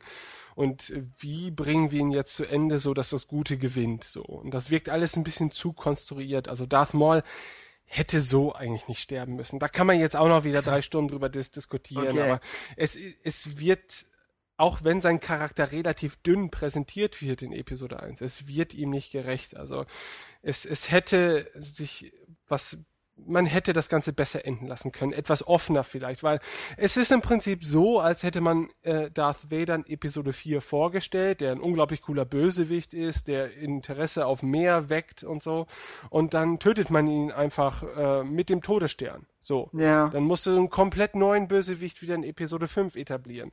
Und ähm, das, also Darth Maul hätte der Darth Vader der Prequels werden können, aus meiner Perspektive, weil du hattest natürlich auch in der Originaltrilogie den Imperator, der da natürlich wesentlich weniger greifbar als Person war, wie es in den Prequels ist. Aber du hattest den, du hattest Darth Vader als ein Handlanger, als die unmittelbare Bedrohung, als den Bösewicht, mit dem du auch wirklich in Berührung kommst, der dich verfolgt, der dich jagt, der deine Helden bedroht. Ja. Und äh, das hätte Darth Maul alles sein können. ne? Und er hätte das Zeug dazu auf jeden Fall gehabt. Er sieht cool aus, er ist mysteriös, er, er, hat ein unglaublich cooles Lichtschwert, ja, das Doppellichtschwert, seitdem Ja. hat es halt Kultstatus erreicht. Und äh, das hätte man so gut nutzen können. Aber das alles wird gleich wieder in Episode 1 begraben, wutsch. Und äh, dann muss man in Episode 2 wieder komplett neu ansetzen. ne? Das, Ja. Wir werden irgendwann zu E- Episode 2 kommen. Dort gibt es ja auch einen völlig neuen Ansatz. Wir überspringen im Prinzip ja auch einen riesigen Zeitraum ähm, und lernen Ja. einen völlig anderen Anakin kennen. Aber Ja. das ist das, was mich halt äh, immer noch ärgert an Episode 1. ist ja, finde ich, mit, mit Darth Maul und mit Qui-Gon Jinn so ein bisschen so, dass, dass du echt denkst, es hätte eine alternative Version der Prequels gegeben, wo, wo beide Charaktere eine größere Rolle gespielt hätten, ja. Ist halt, bei, bei Qui-Gon Jinn hätte es ihm vielleicht gut getan, noch mehr Charakterentwicklung zu bekommen. Bei Darth Maul ist halt die Frage, ob er, ob er das Mysteriöse dadurch verlieren würde. Das könnte man vielleicht im, im Zusammenhang mit Clone Wars nochmal diskutieren, weil sie ja, Ja. quasi da den Gedanken weiterspinnen, ja. Das, das ist schwierig. Ich möchte dazu noch eins sagen. Oh ja, Ähm, klar. wenn man jetzt die Originaltrilogie betrachtet. Ähm, ich habe sie vor, vor einer Woche oder so im Rahmen des Podcasts nochmal angeguckt und ähm, es ist doch wirklich so, dass du über die Figur Darth Vader, wenn man es wirklich mal ohne die Prequels betrachtet, so gut wie gar nichts erfährst in den alten Filmen. Ja? Ja. Äh, Er wird sehr wenig dargestellt, da findet sehr wenig Dialog statt. Äh, In Episode 6 wird so ein bisschen auf die Person des Anakin Skywalker eingegangen. Ne? Da gibt es einen so einen Dialog zwischen Luke Ja. und, und, und, und Darth Vader, ne? wo er dann sagt, hier, Vater, ich spüre, es ist noch Gutes in dir. Äh, ja, hier, ähm, du kannst dich doch äh, zum Guten wenden und so weiter. Und ähm, da wird das erste Mal so ein bisschen auf diese Thematik. hätte das wirklich in diesem Tonfall sagen müssen. Ja, Wäre Vader richtig ja. irritiert gewesen. Ja. Und, ähm, und das ist im Prinzip alles äh, in der ganzen Originaltrilogie, wo wirklich so auf diese Anakin-Thematik eingegangen wird. Ne?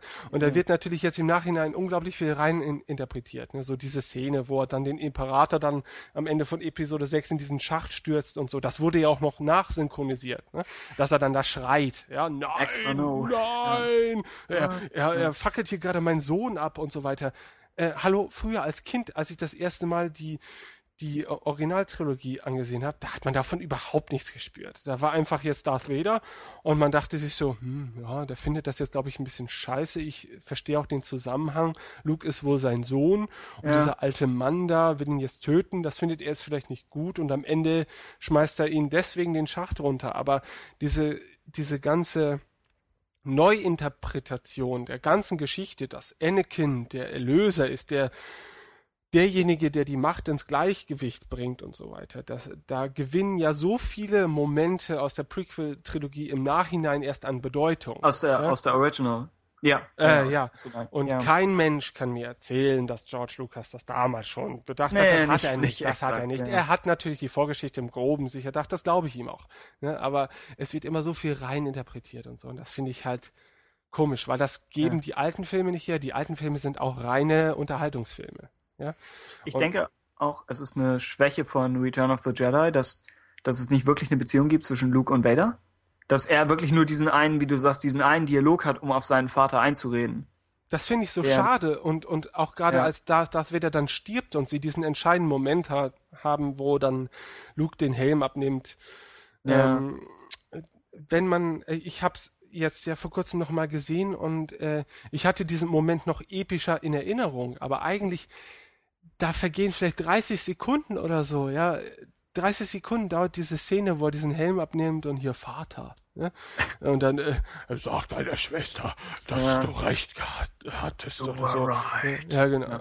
You were right. Und so, und das ist eigentlich ein bewegender Moment. Und wenn man die Gesamtgeschichte des Anakin Skywalkers betrachtet, dann ist das unglaublich wichtig, die, dieser Moment. Und da wird einfach viel zu wenig Zeit mit verbracht in Episode 6. Und Episode 6, da werden wir auch noch lange drüber reden, Ja. denke ich, ist auch durch die Prequels, äh, Prequels für mich im Nachhinein ähm, von einem meiner liebsten Star Wars Teile zu einem meiner ungeliebtesten Star Wars Teile geworden, weil Ah, es wird okay. so viele Bedeutung durch die Prequels und durch äh, 4 und 5 dann aufgebaut, dass Episode 6 als Abschluss dieser ganzen Geschichte dem Ganzen überhaupt nicht mehr gerecht werden kann. Ne? Weil früher hatte man diesen Gesamtblick natürlich nicht. Ne? Da wollte man einfach nur Teil 3 von drei Filmen machen und nicht Ja. diesen riesigen Epos zu Ende bringen. In dem Fall ist es ja interessant, dass wir jetzt 7, 8, 9 bekommen. Das heißt, es gibt ja nochmal eine neue Chance. Ja. Ich, Ja, ja. äh, aber das ist wahrscheinlich auch eher der Anfang von was Neuem. Ich glaube nicht, dass sie noch viel. Ich glaube, die Anakin-Geschichte endet hoffentlich mit ich Episode hoffe es, 6. ich hoffe es, weil Ähm, das kann man jetzt nicht nochmal wieder ausgraben. Stichwort, Stichwort zur Anakin-Sache. Ich wollte noch eine Sache abschließend zu Phantom Menace loswerden. Ähm, weil ich die eben, als wir, als wir stückweise durch den Film gegangen sind, hatte ich die ausgelassen. Quasi der, meiner Einschätzung nach, der, der beste Moment des Films. Ich, ich denke, in, in Episode 4 gibt es ein Problem, wenn das Imperium die Lars Farm niederbrennt und Luke zurückrennt oder zurückfährt und sieht seinen Onkel und seine Tante ähm, als rauchende Skelette und sagt, okay, jetzt hält mich nichts mehr hier, jetzt kann ich genauso gut weggehen. Das, das finde ich ist irgendwo ein Bruch in, in Episode 4 und irgendwie ein Moment, der sich nicht so wirklich echt anfühlt. Und später habe ich dann in Interviews gehört von, von George Lucas, dass er sagte, Star Wars ist am Ende die Geschichte darüber, oder zumindest A New Hope, der erste Star Wars Film, ist die Geschichte darüber, dass man die, die Farm seiner Eltern verlassen sollte und raus in die Welt reisen soll und irgendwie sein, sein eigenes Abenteuer erleben sollte. Und ich habe gedacht, das ist nicht wirklich das, was Episode 4 aussagt. Weil in Episode 4 trifft Luke nie die Entscheidung, seine, seinen Onkel und seine Tante zurückzulassen, sondern sie wird für ihn getroffen, weil die beiden einfach getötet werden. Und das ist die eine Sache, finde ich, die George Lucas mit Episode 1 repariert, indem er nämlich Anakin vor die Wahl stellt, ob er bei seiner Mutter bleibt, die ihn offensichtlich brauchen könnte, ähm, und wo er offensichtlich zumindest ein besseres Leben jetzt hätte als vorher, ähm, oder ob er raus in die Galaxis möchte, um die, die, um jeden einzelnen Stern zu sehen, sozusagen. Äh, und ich finde, das ist, das ist der eine gute Moment im Film. Er leidet ein bisschen unter, unter kinderschauspielerischen Möglichkeiten und der Dialog mit sei tapfer Annie und sie nicht zurück und so ist, ist natürlich auch irgendwie extrem kitschig.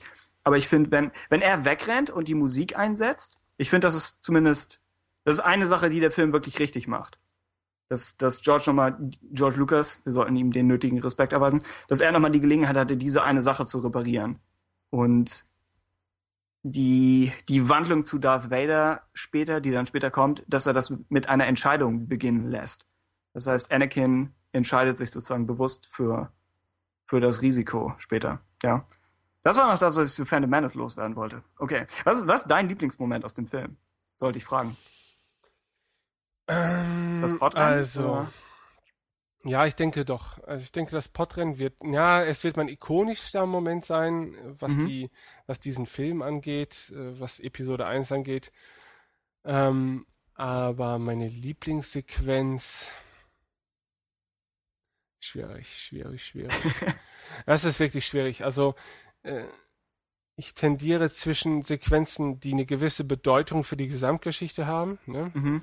aber auch ähm, zu Sequenzen, die eigentlich für den Gesamtverlauf von Star Wars null Bedeutung haben, wie zum Beispiel den abschließenden Kampf, bei dem Qui-Gon Jinn stirbt. Ne? Mhm. Eigentlich hat Qui-Gon Jinn keine weitere Bedeutung für den Fortlauf der Geschichte und dennoch ist sein Kampf besonders gut in Szene gesetzt.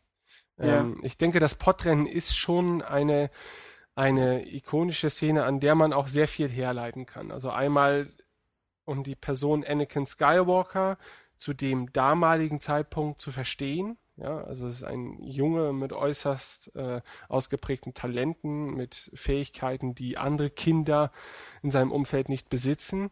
Ähm, das wird alles an diesem Pod-Rennen deutlich gemacht. Und es zeigt auch ein bisschen den Charakter von An- Anakin, der, der zu höherem, der nach höherem strebt, als ein Sklavenjunge zu sein, der in einem Laden aushilft. Also er weiß, er ist der beste Pod-Racing-Pilot eigentlich. Bislang ist er nur an gewissen Rahmenbedingungen gescheitert, aber wenn er es wollte, dann könnte er jeden besiegen, ja. Ja. Und er nimmt diese Fähigkeiten oder diese übermenschlichen Fähigkeiten aber ja auch schon sehr als etwas sehr Selbstverständliches wahr. Ne? Und äh, es ist dort ja noch in keinster Art und Weise absehbar, dass er diese, diese Übermacht, die er besitzt, äh, zu bösen Zwecken verwenden wird. Und äh, das macht Episode 1 für mich auch irgendwie besonders interessant, ja, dass man eben diesen krassen Gegensatz zwischen einer Episode 1 und einer Episode 4 zum Beispiel hat, ja, wo Darth Vader nur als Verkörperung des Bösen dargestellt wird, Ja. ohne jede Facette, äh, die etwas anderes zulassen würde. Ne? Und deswegen finde ich, ist E- Episode 1 sehr wichtig, weil sie uns nachwirkend auch für Episode 4, 5 und 6 Facetten schenkt, die wir vorher in diesen Filmen einfach niemals hatten.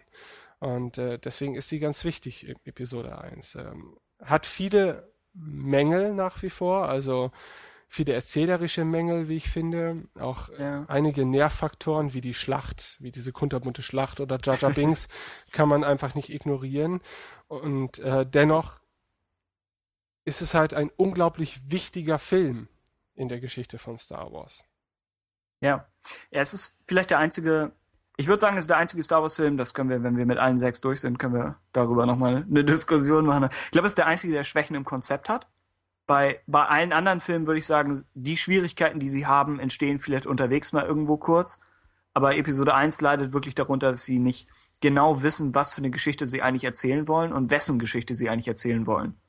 Ich glaube, wenn man, wenn man zum Beispiel gesagt hätte, ähm, Padme oder so steht im Mittelpunkt und wir haben die Sache, wo sie, wo sie ihr Volk retten muss. Sie hat quasi am meisten zu verlieren und sie ist in den größten Schwierigkeiten. Trotzdem sehen wir sie irgendwie sehr von außen. Ich glaube, wenn man, wenn man den Film irgendwie aus, aus ihrer Sichtweise sehen würde, würde man anders drauf reagieren. Aber ja, wie du schon sagst, es gibt auch die ganzen Slapstick-Momente, die auch alle problematisch sind. Aber ja, abschließend definitiv großer, ein, ein wichtiger Film für Star Wars. Kein, kein perfekter Film, wie, wie die meisten Filme und einer leidet so ein bisschen unter äh, der Eigenart der Prequels, dass er einige Dinge sehr, sehr gut macht. Alles, was visuell ist. Und einige Dinge halt eher schrecklich, beziehungsweise ein paar seltsame künstlerische Entscheidungen trifft.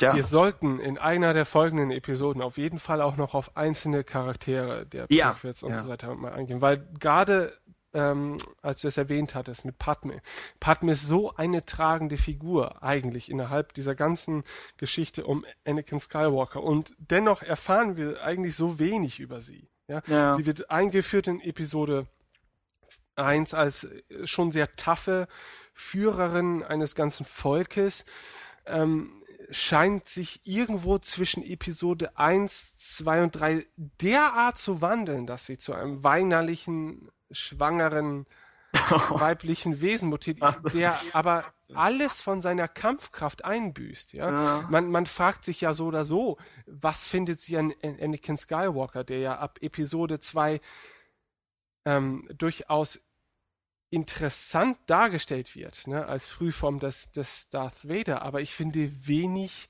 als eine wenig anziehende Person für eine Frau wie Padme. Ne? Vielleicht können wir Also- das nicht bewerten. Weiß ich nicht. Das können wir vielleicht nicht bewerten. Vielleicht sollten wir Okay. für so eine E- Episode auch einen weiblichen Gast haben, der Ja. uns erklären kann, was an Anakin Skywalker außer seinem Sixpack denn wirklich so anziehend ist. Aber ich, Ähm, ich stimme zu, dass ich die Beziehung zwischen den beiden nie so wirklich geglaubt habe. Und ich finde Ich auch das, was, was in Episode 1 etabliert wird mit Are You an Angel und das, wo sie irgendwo sitzen, sie da in, auf, auf der Nubian, ähm, wo er ihr diesen Anhänger oder so schenkt und Genau, genau. du wirst mir immer wichtig sein und so. Du denkst auch, ihr kennt euch eigentlich gar nicht. Ja, das, und ihr das seid ist ganz 20 Jahre komisch. Ich denke mir auch so, also ich, ich, ich mag gute Liebesgeschichten. Ich bin zwar ein Kerl und ich gucke auch gerne viele Jungsfilme, aber ich mag auch gute Liebesfilme, ja. Okay. Und ähm, das Schlimme ist eigentlich an den Prequels, das möchte ich jetzt auch nochmal vorab sagen, bevor wir die Prequels überhaupt insgesamt abfrühstücken, ähm, dass es ja schon, dass die Liebesgeschichte ein ganz zentraler Punkt ist, weil sie ist der Grund, der allumfassende Grund, warum Anakin Skywalker überhaupt scheitert und zu Darth, Darth Vader wird, ne? ist diese Liebe zu Padme, die äh, vor so viel Gefahren gestellt wird. Und ähm, dass die so schlecht es erzählt wird, weil George Lucas, glaube ich, einfach das nicht kann, ja, Liebesgeschichten erzählen. Ich erinnere mich an diesen an diesen Dialog in Episode 3, der mein Zahnfleisch aus meinem Mund gefetzt hat, ja, so, äh, ich liebe dich, heißt das etwa, du bist blind vor Liebe? Und äh, das geht noch so drei, vier Sätze so weiter und so. Und da sitzt man im Kino und denkt so, nein, nein, das ist, das ist ein Witz, das ist jetzt irgendeine Fansynchro oder so, ja. Das kann nicht sein, dass es diesen schlechten Dialog wirklich gibt. Ja? Okay. ähm, dass diese Beziehung so unrealistisch aufgebaut und dargestellt wird, das finde ich extrem schade, weil wäre das eine tolle Liebesgeschichte, ne? Und auch wenn man nicht auf Liebesgeschichten steht, aber eine, eine Geschichte, bei der man am Ende von Episode 3 mitgerissen wird, ja, weil ich finde, man wird am Ende von Episode 3 einfach davon mitgerissen, dass diese Liebe zwischen Anakin und Obi-Wan zerbricht, ja. Das ist viel deutlicher und das ist viel nachvollziehbarer als die Liebe zwischen äh, Anakin und Padme, die einfach nur so am Rande dargestellt wird und hoch, jetzt ist sie schwanger und ach, du bist so toll und ich bin, ich will eigentlich eine Diktatur und du bist der Oberöko, aber willst trotzdem mit mir schlafen. Nebensatz, ja. Und, und das sind alles Dinge, über die müssen wir unbedingt reden, weil das ist ein unglaubliches Streitthema. Daran wird unser Podcast zerbrechen. Und diese ganze Republik. Tja, Mensch, auf dieser düsteren Note. Äh, Gut,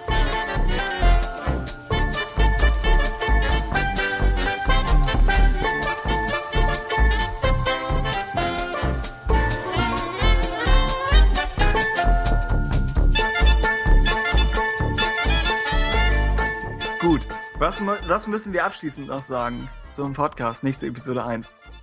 Ja, also wir haben das Thema durch. Ja, zum Podcast. Kommen wir jetzt zum Ende und zum etwas lockeren Teil wieder, nachdem ihr jetzt, wenn ihr bis hierhin durchgehalten habt, dann seid ihr Ja. schon echt, dann seid ihr schon echt belastet. Episode 7 Wissen- ist schon draußen. Ja, also sollte es äh, Hörerfeedback ähm, geben auf diese Episode, dann wissen wir, wir es gibt kein keine zu langen Episoden. Dann wissen wir, wir können uns alles erlauben, ja. Dann können wir uns wirklich alles erlauben. Ja, also rückblickend äh, möchte ich noch was sagen zu Episode 1 Oh, okay. dieses Podcasts und zwar äh, nicht von Star Wars. Und zwar haben wir sehr viel Rückmeldung bekommen. Du wirst die schon gelesen haben. Ich habe ähm, versucht, den Überblick zu behalten, ja. Ja, einerseits auf app.net. Äh, dort werden uns jetzt auch einige Leute hören. Das ist so eine Art, im Moment noch so eine Art Twitter für Nerds. Ja. ähm, dort gibt es viele Podcaster auch, die mir auch geholfen haben, dieses Projekt so ein bisschen von der technischen Seite her vorzubereiten und so. Denen hat das Ganze sehr gut gefallen. Ähm, Im Project, Project Star Wars.de Forum haben wir auch einige positive Rückmeldungen erhalten, auch auf der Webseite als solches. Ähm, nur bei iTunes, da haben wir noch keine Bewertung bekommen und noch keine Rezension. Das ist unglaublich schlimm. Deswegen haben wir für euch in dieser Ausgabe auch eine unglaublich größere Motivation ähm, als beim letzten Mal. Wir haben nämlich eine Verlosung. Ja? Tim, hast du davon schon gehört? Wir haben etwas zu verlosen. Ja, ja, ich hörte davon. Ja, und zwar ist das, äh, es geht hier nicht um irgendetwas, ja, um Fußnägel oder um, äh, Warum sollten wir Fußnägel verlosen? ich weiß Wir sind es doch. vielleicht ein etwas heruntergekommener Podcast. Ja, aber vielleicht die Das wär- Fußnägel von wär selbst Harrison Ford. Es gibt tief. bestimmt Leute, die würden sich für Fußnägel von Harrison Ford interessieren, so. Okay. Ähm, aber wir haben keine Fußnägel von Harrison Ford, um den einen oder anderen jetzt zu enttäuschen. Es geht um einen Jedi-Wecker. Und zwar um einen Jedi-Trainingswecker. Ihr kennt bestimmt diese Kügelchen. Äh, oder dieses eine Kügelchen, gegen das sich Luke Skywalker in Episode 4 an Bord des Millennium Falcon behaupten muss. Ne? Ähm, und Trainings dieses- Remote oder so, ja. Tra Training Remote, genau. Ja, ich weiß nicht, was der Fachausdruck ist, aber äh, ich weiß es gerade ein nicht. laserschießender Ball. Genau. Und äh, davon gibt es eine Variante in Form eines Weckers. Und diesen verlosen wir. Aber das könnten wir natürlich nicht. Völlig alleine aus eigener Tasche. Nämlich haben wir im Rahmen dieser zweiten Episode Unterstützung bekommen. Und zwar von dem Comic-Shop Grober Unfug, den ihr finden könnt unter www.groberunfug.de. Ja, das ist also der tatsächliche Name dieses Comic-Shops, das denken wir uns nicht nur aus. Die haben uns diesen Jedi-Trainingswecker zur Verfügung gestellt. Ähm, und wir werden in naher oder ferner Zukunft auch ein, ein, einer dieser Herrschaften zu Gast haben. Ähm, der Gründer dieses Comic-Shops hat nämlich in den 80ern mal einen Star Wars Fanclub in Deutschland gehabt. Und das ist doch bestimmt mal interessant zu erfahren, wie das damals in den 80ern so Fanszene-mäßig hier aussah. Ähm, denn da gab es ja noch ganz andere und viel weniger Möglichkeiten, sich untereinander zu verständigen, als das heutzutage der Fall ist.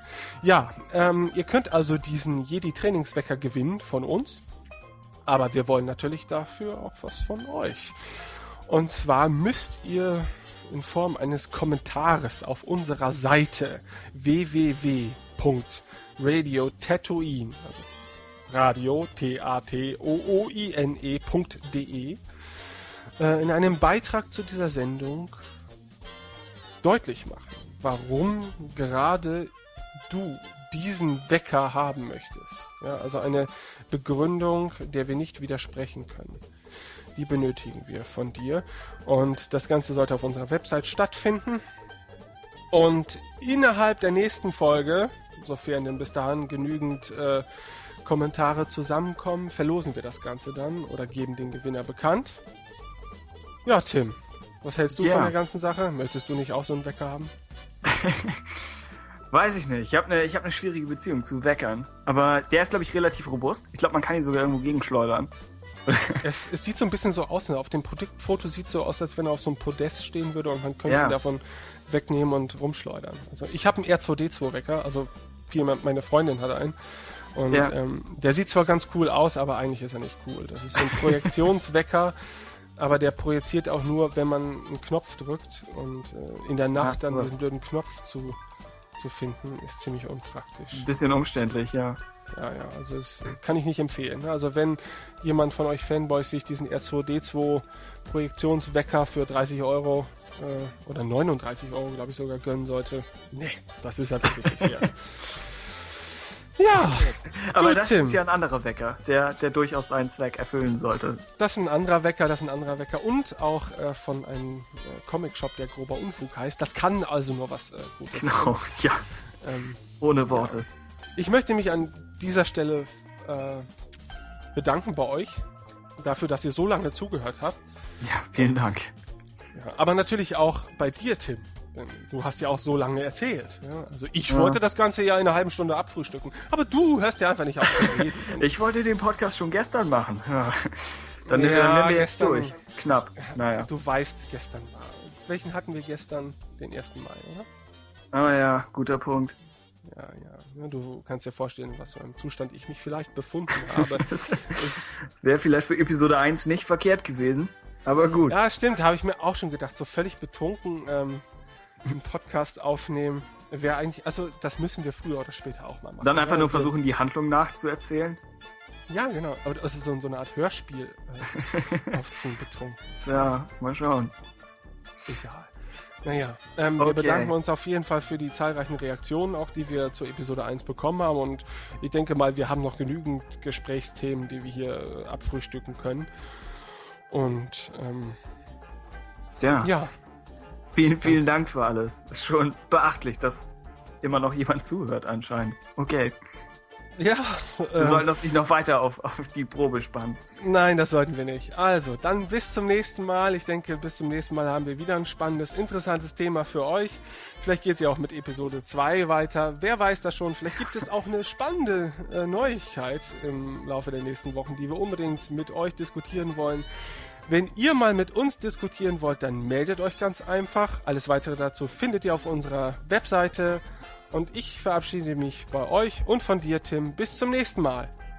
Tschüss. Tschüss.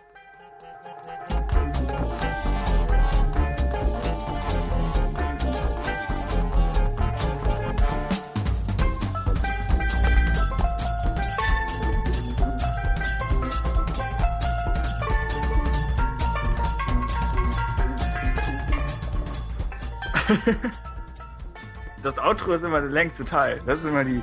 Das ist noch nie eine Bilderbuchlandung gewesen.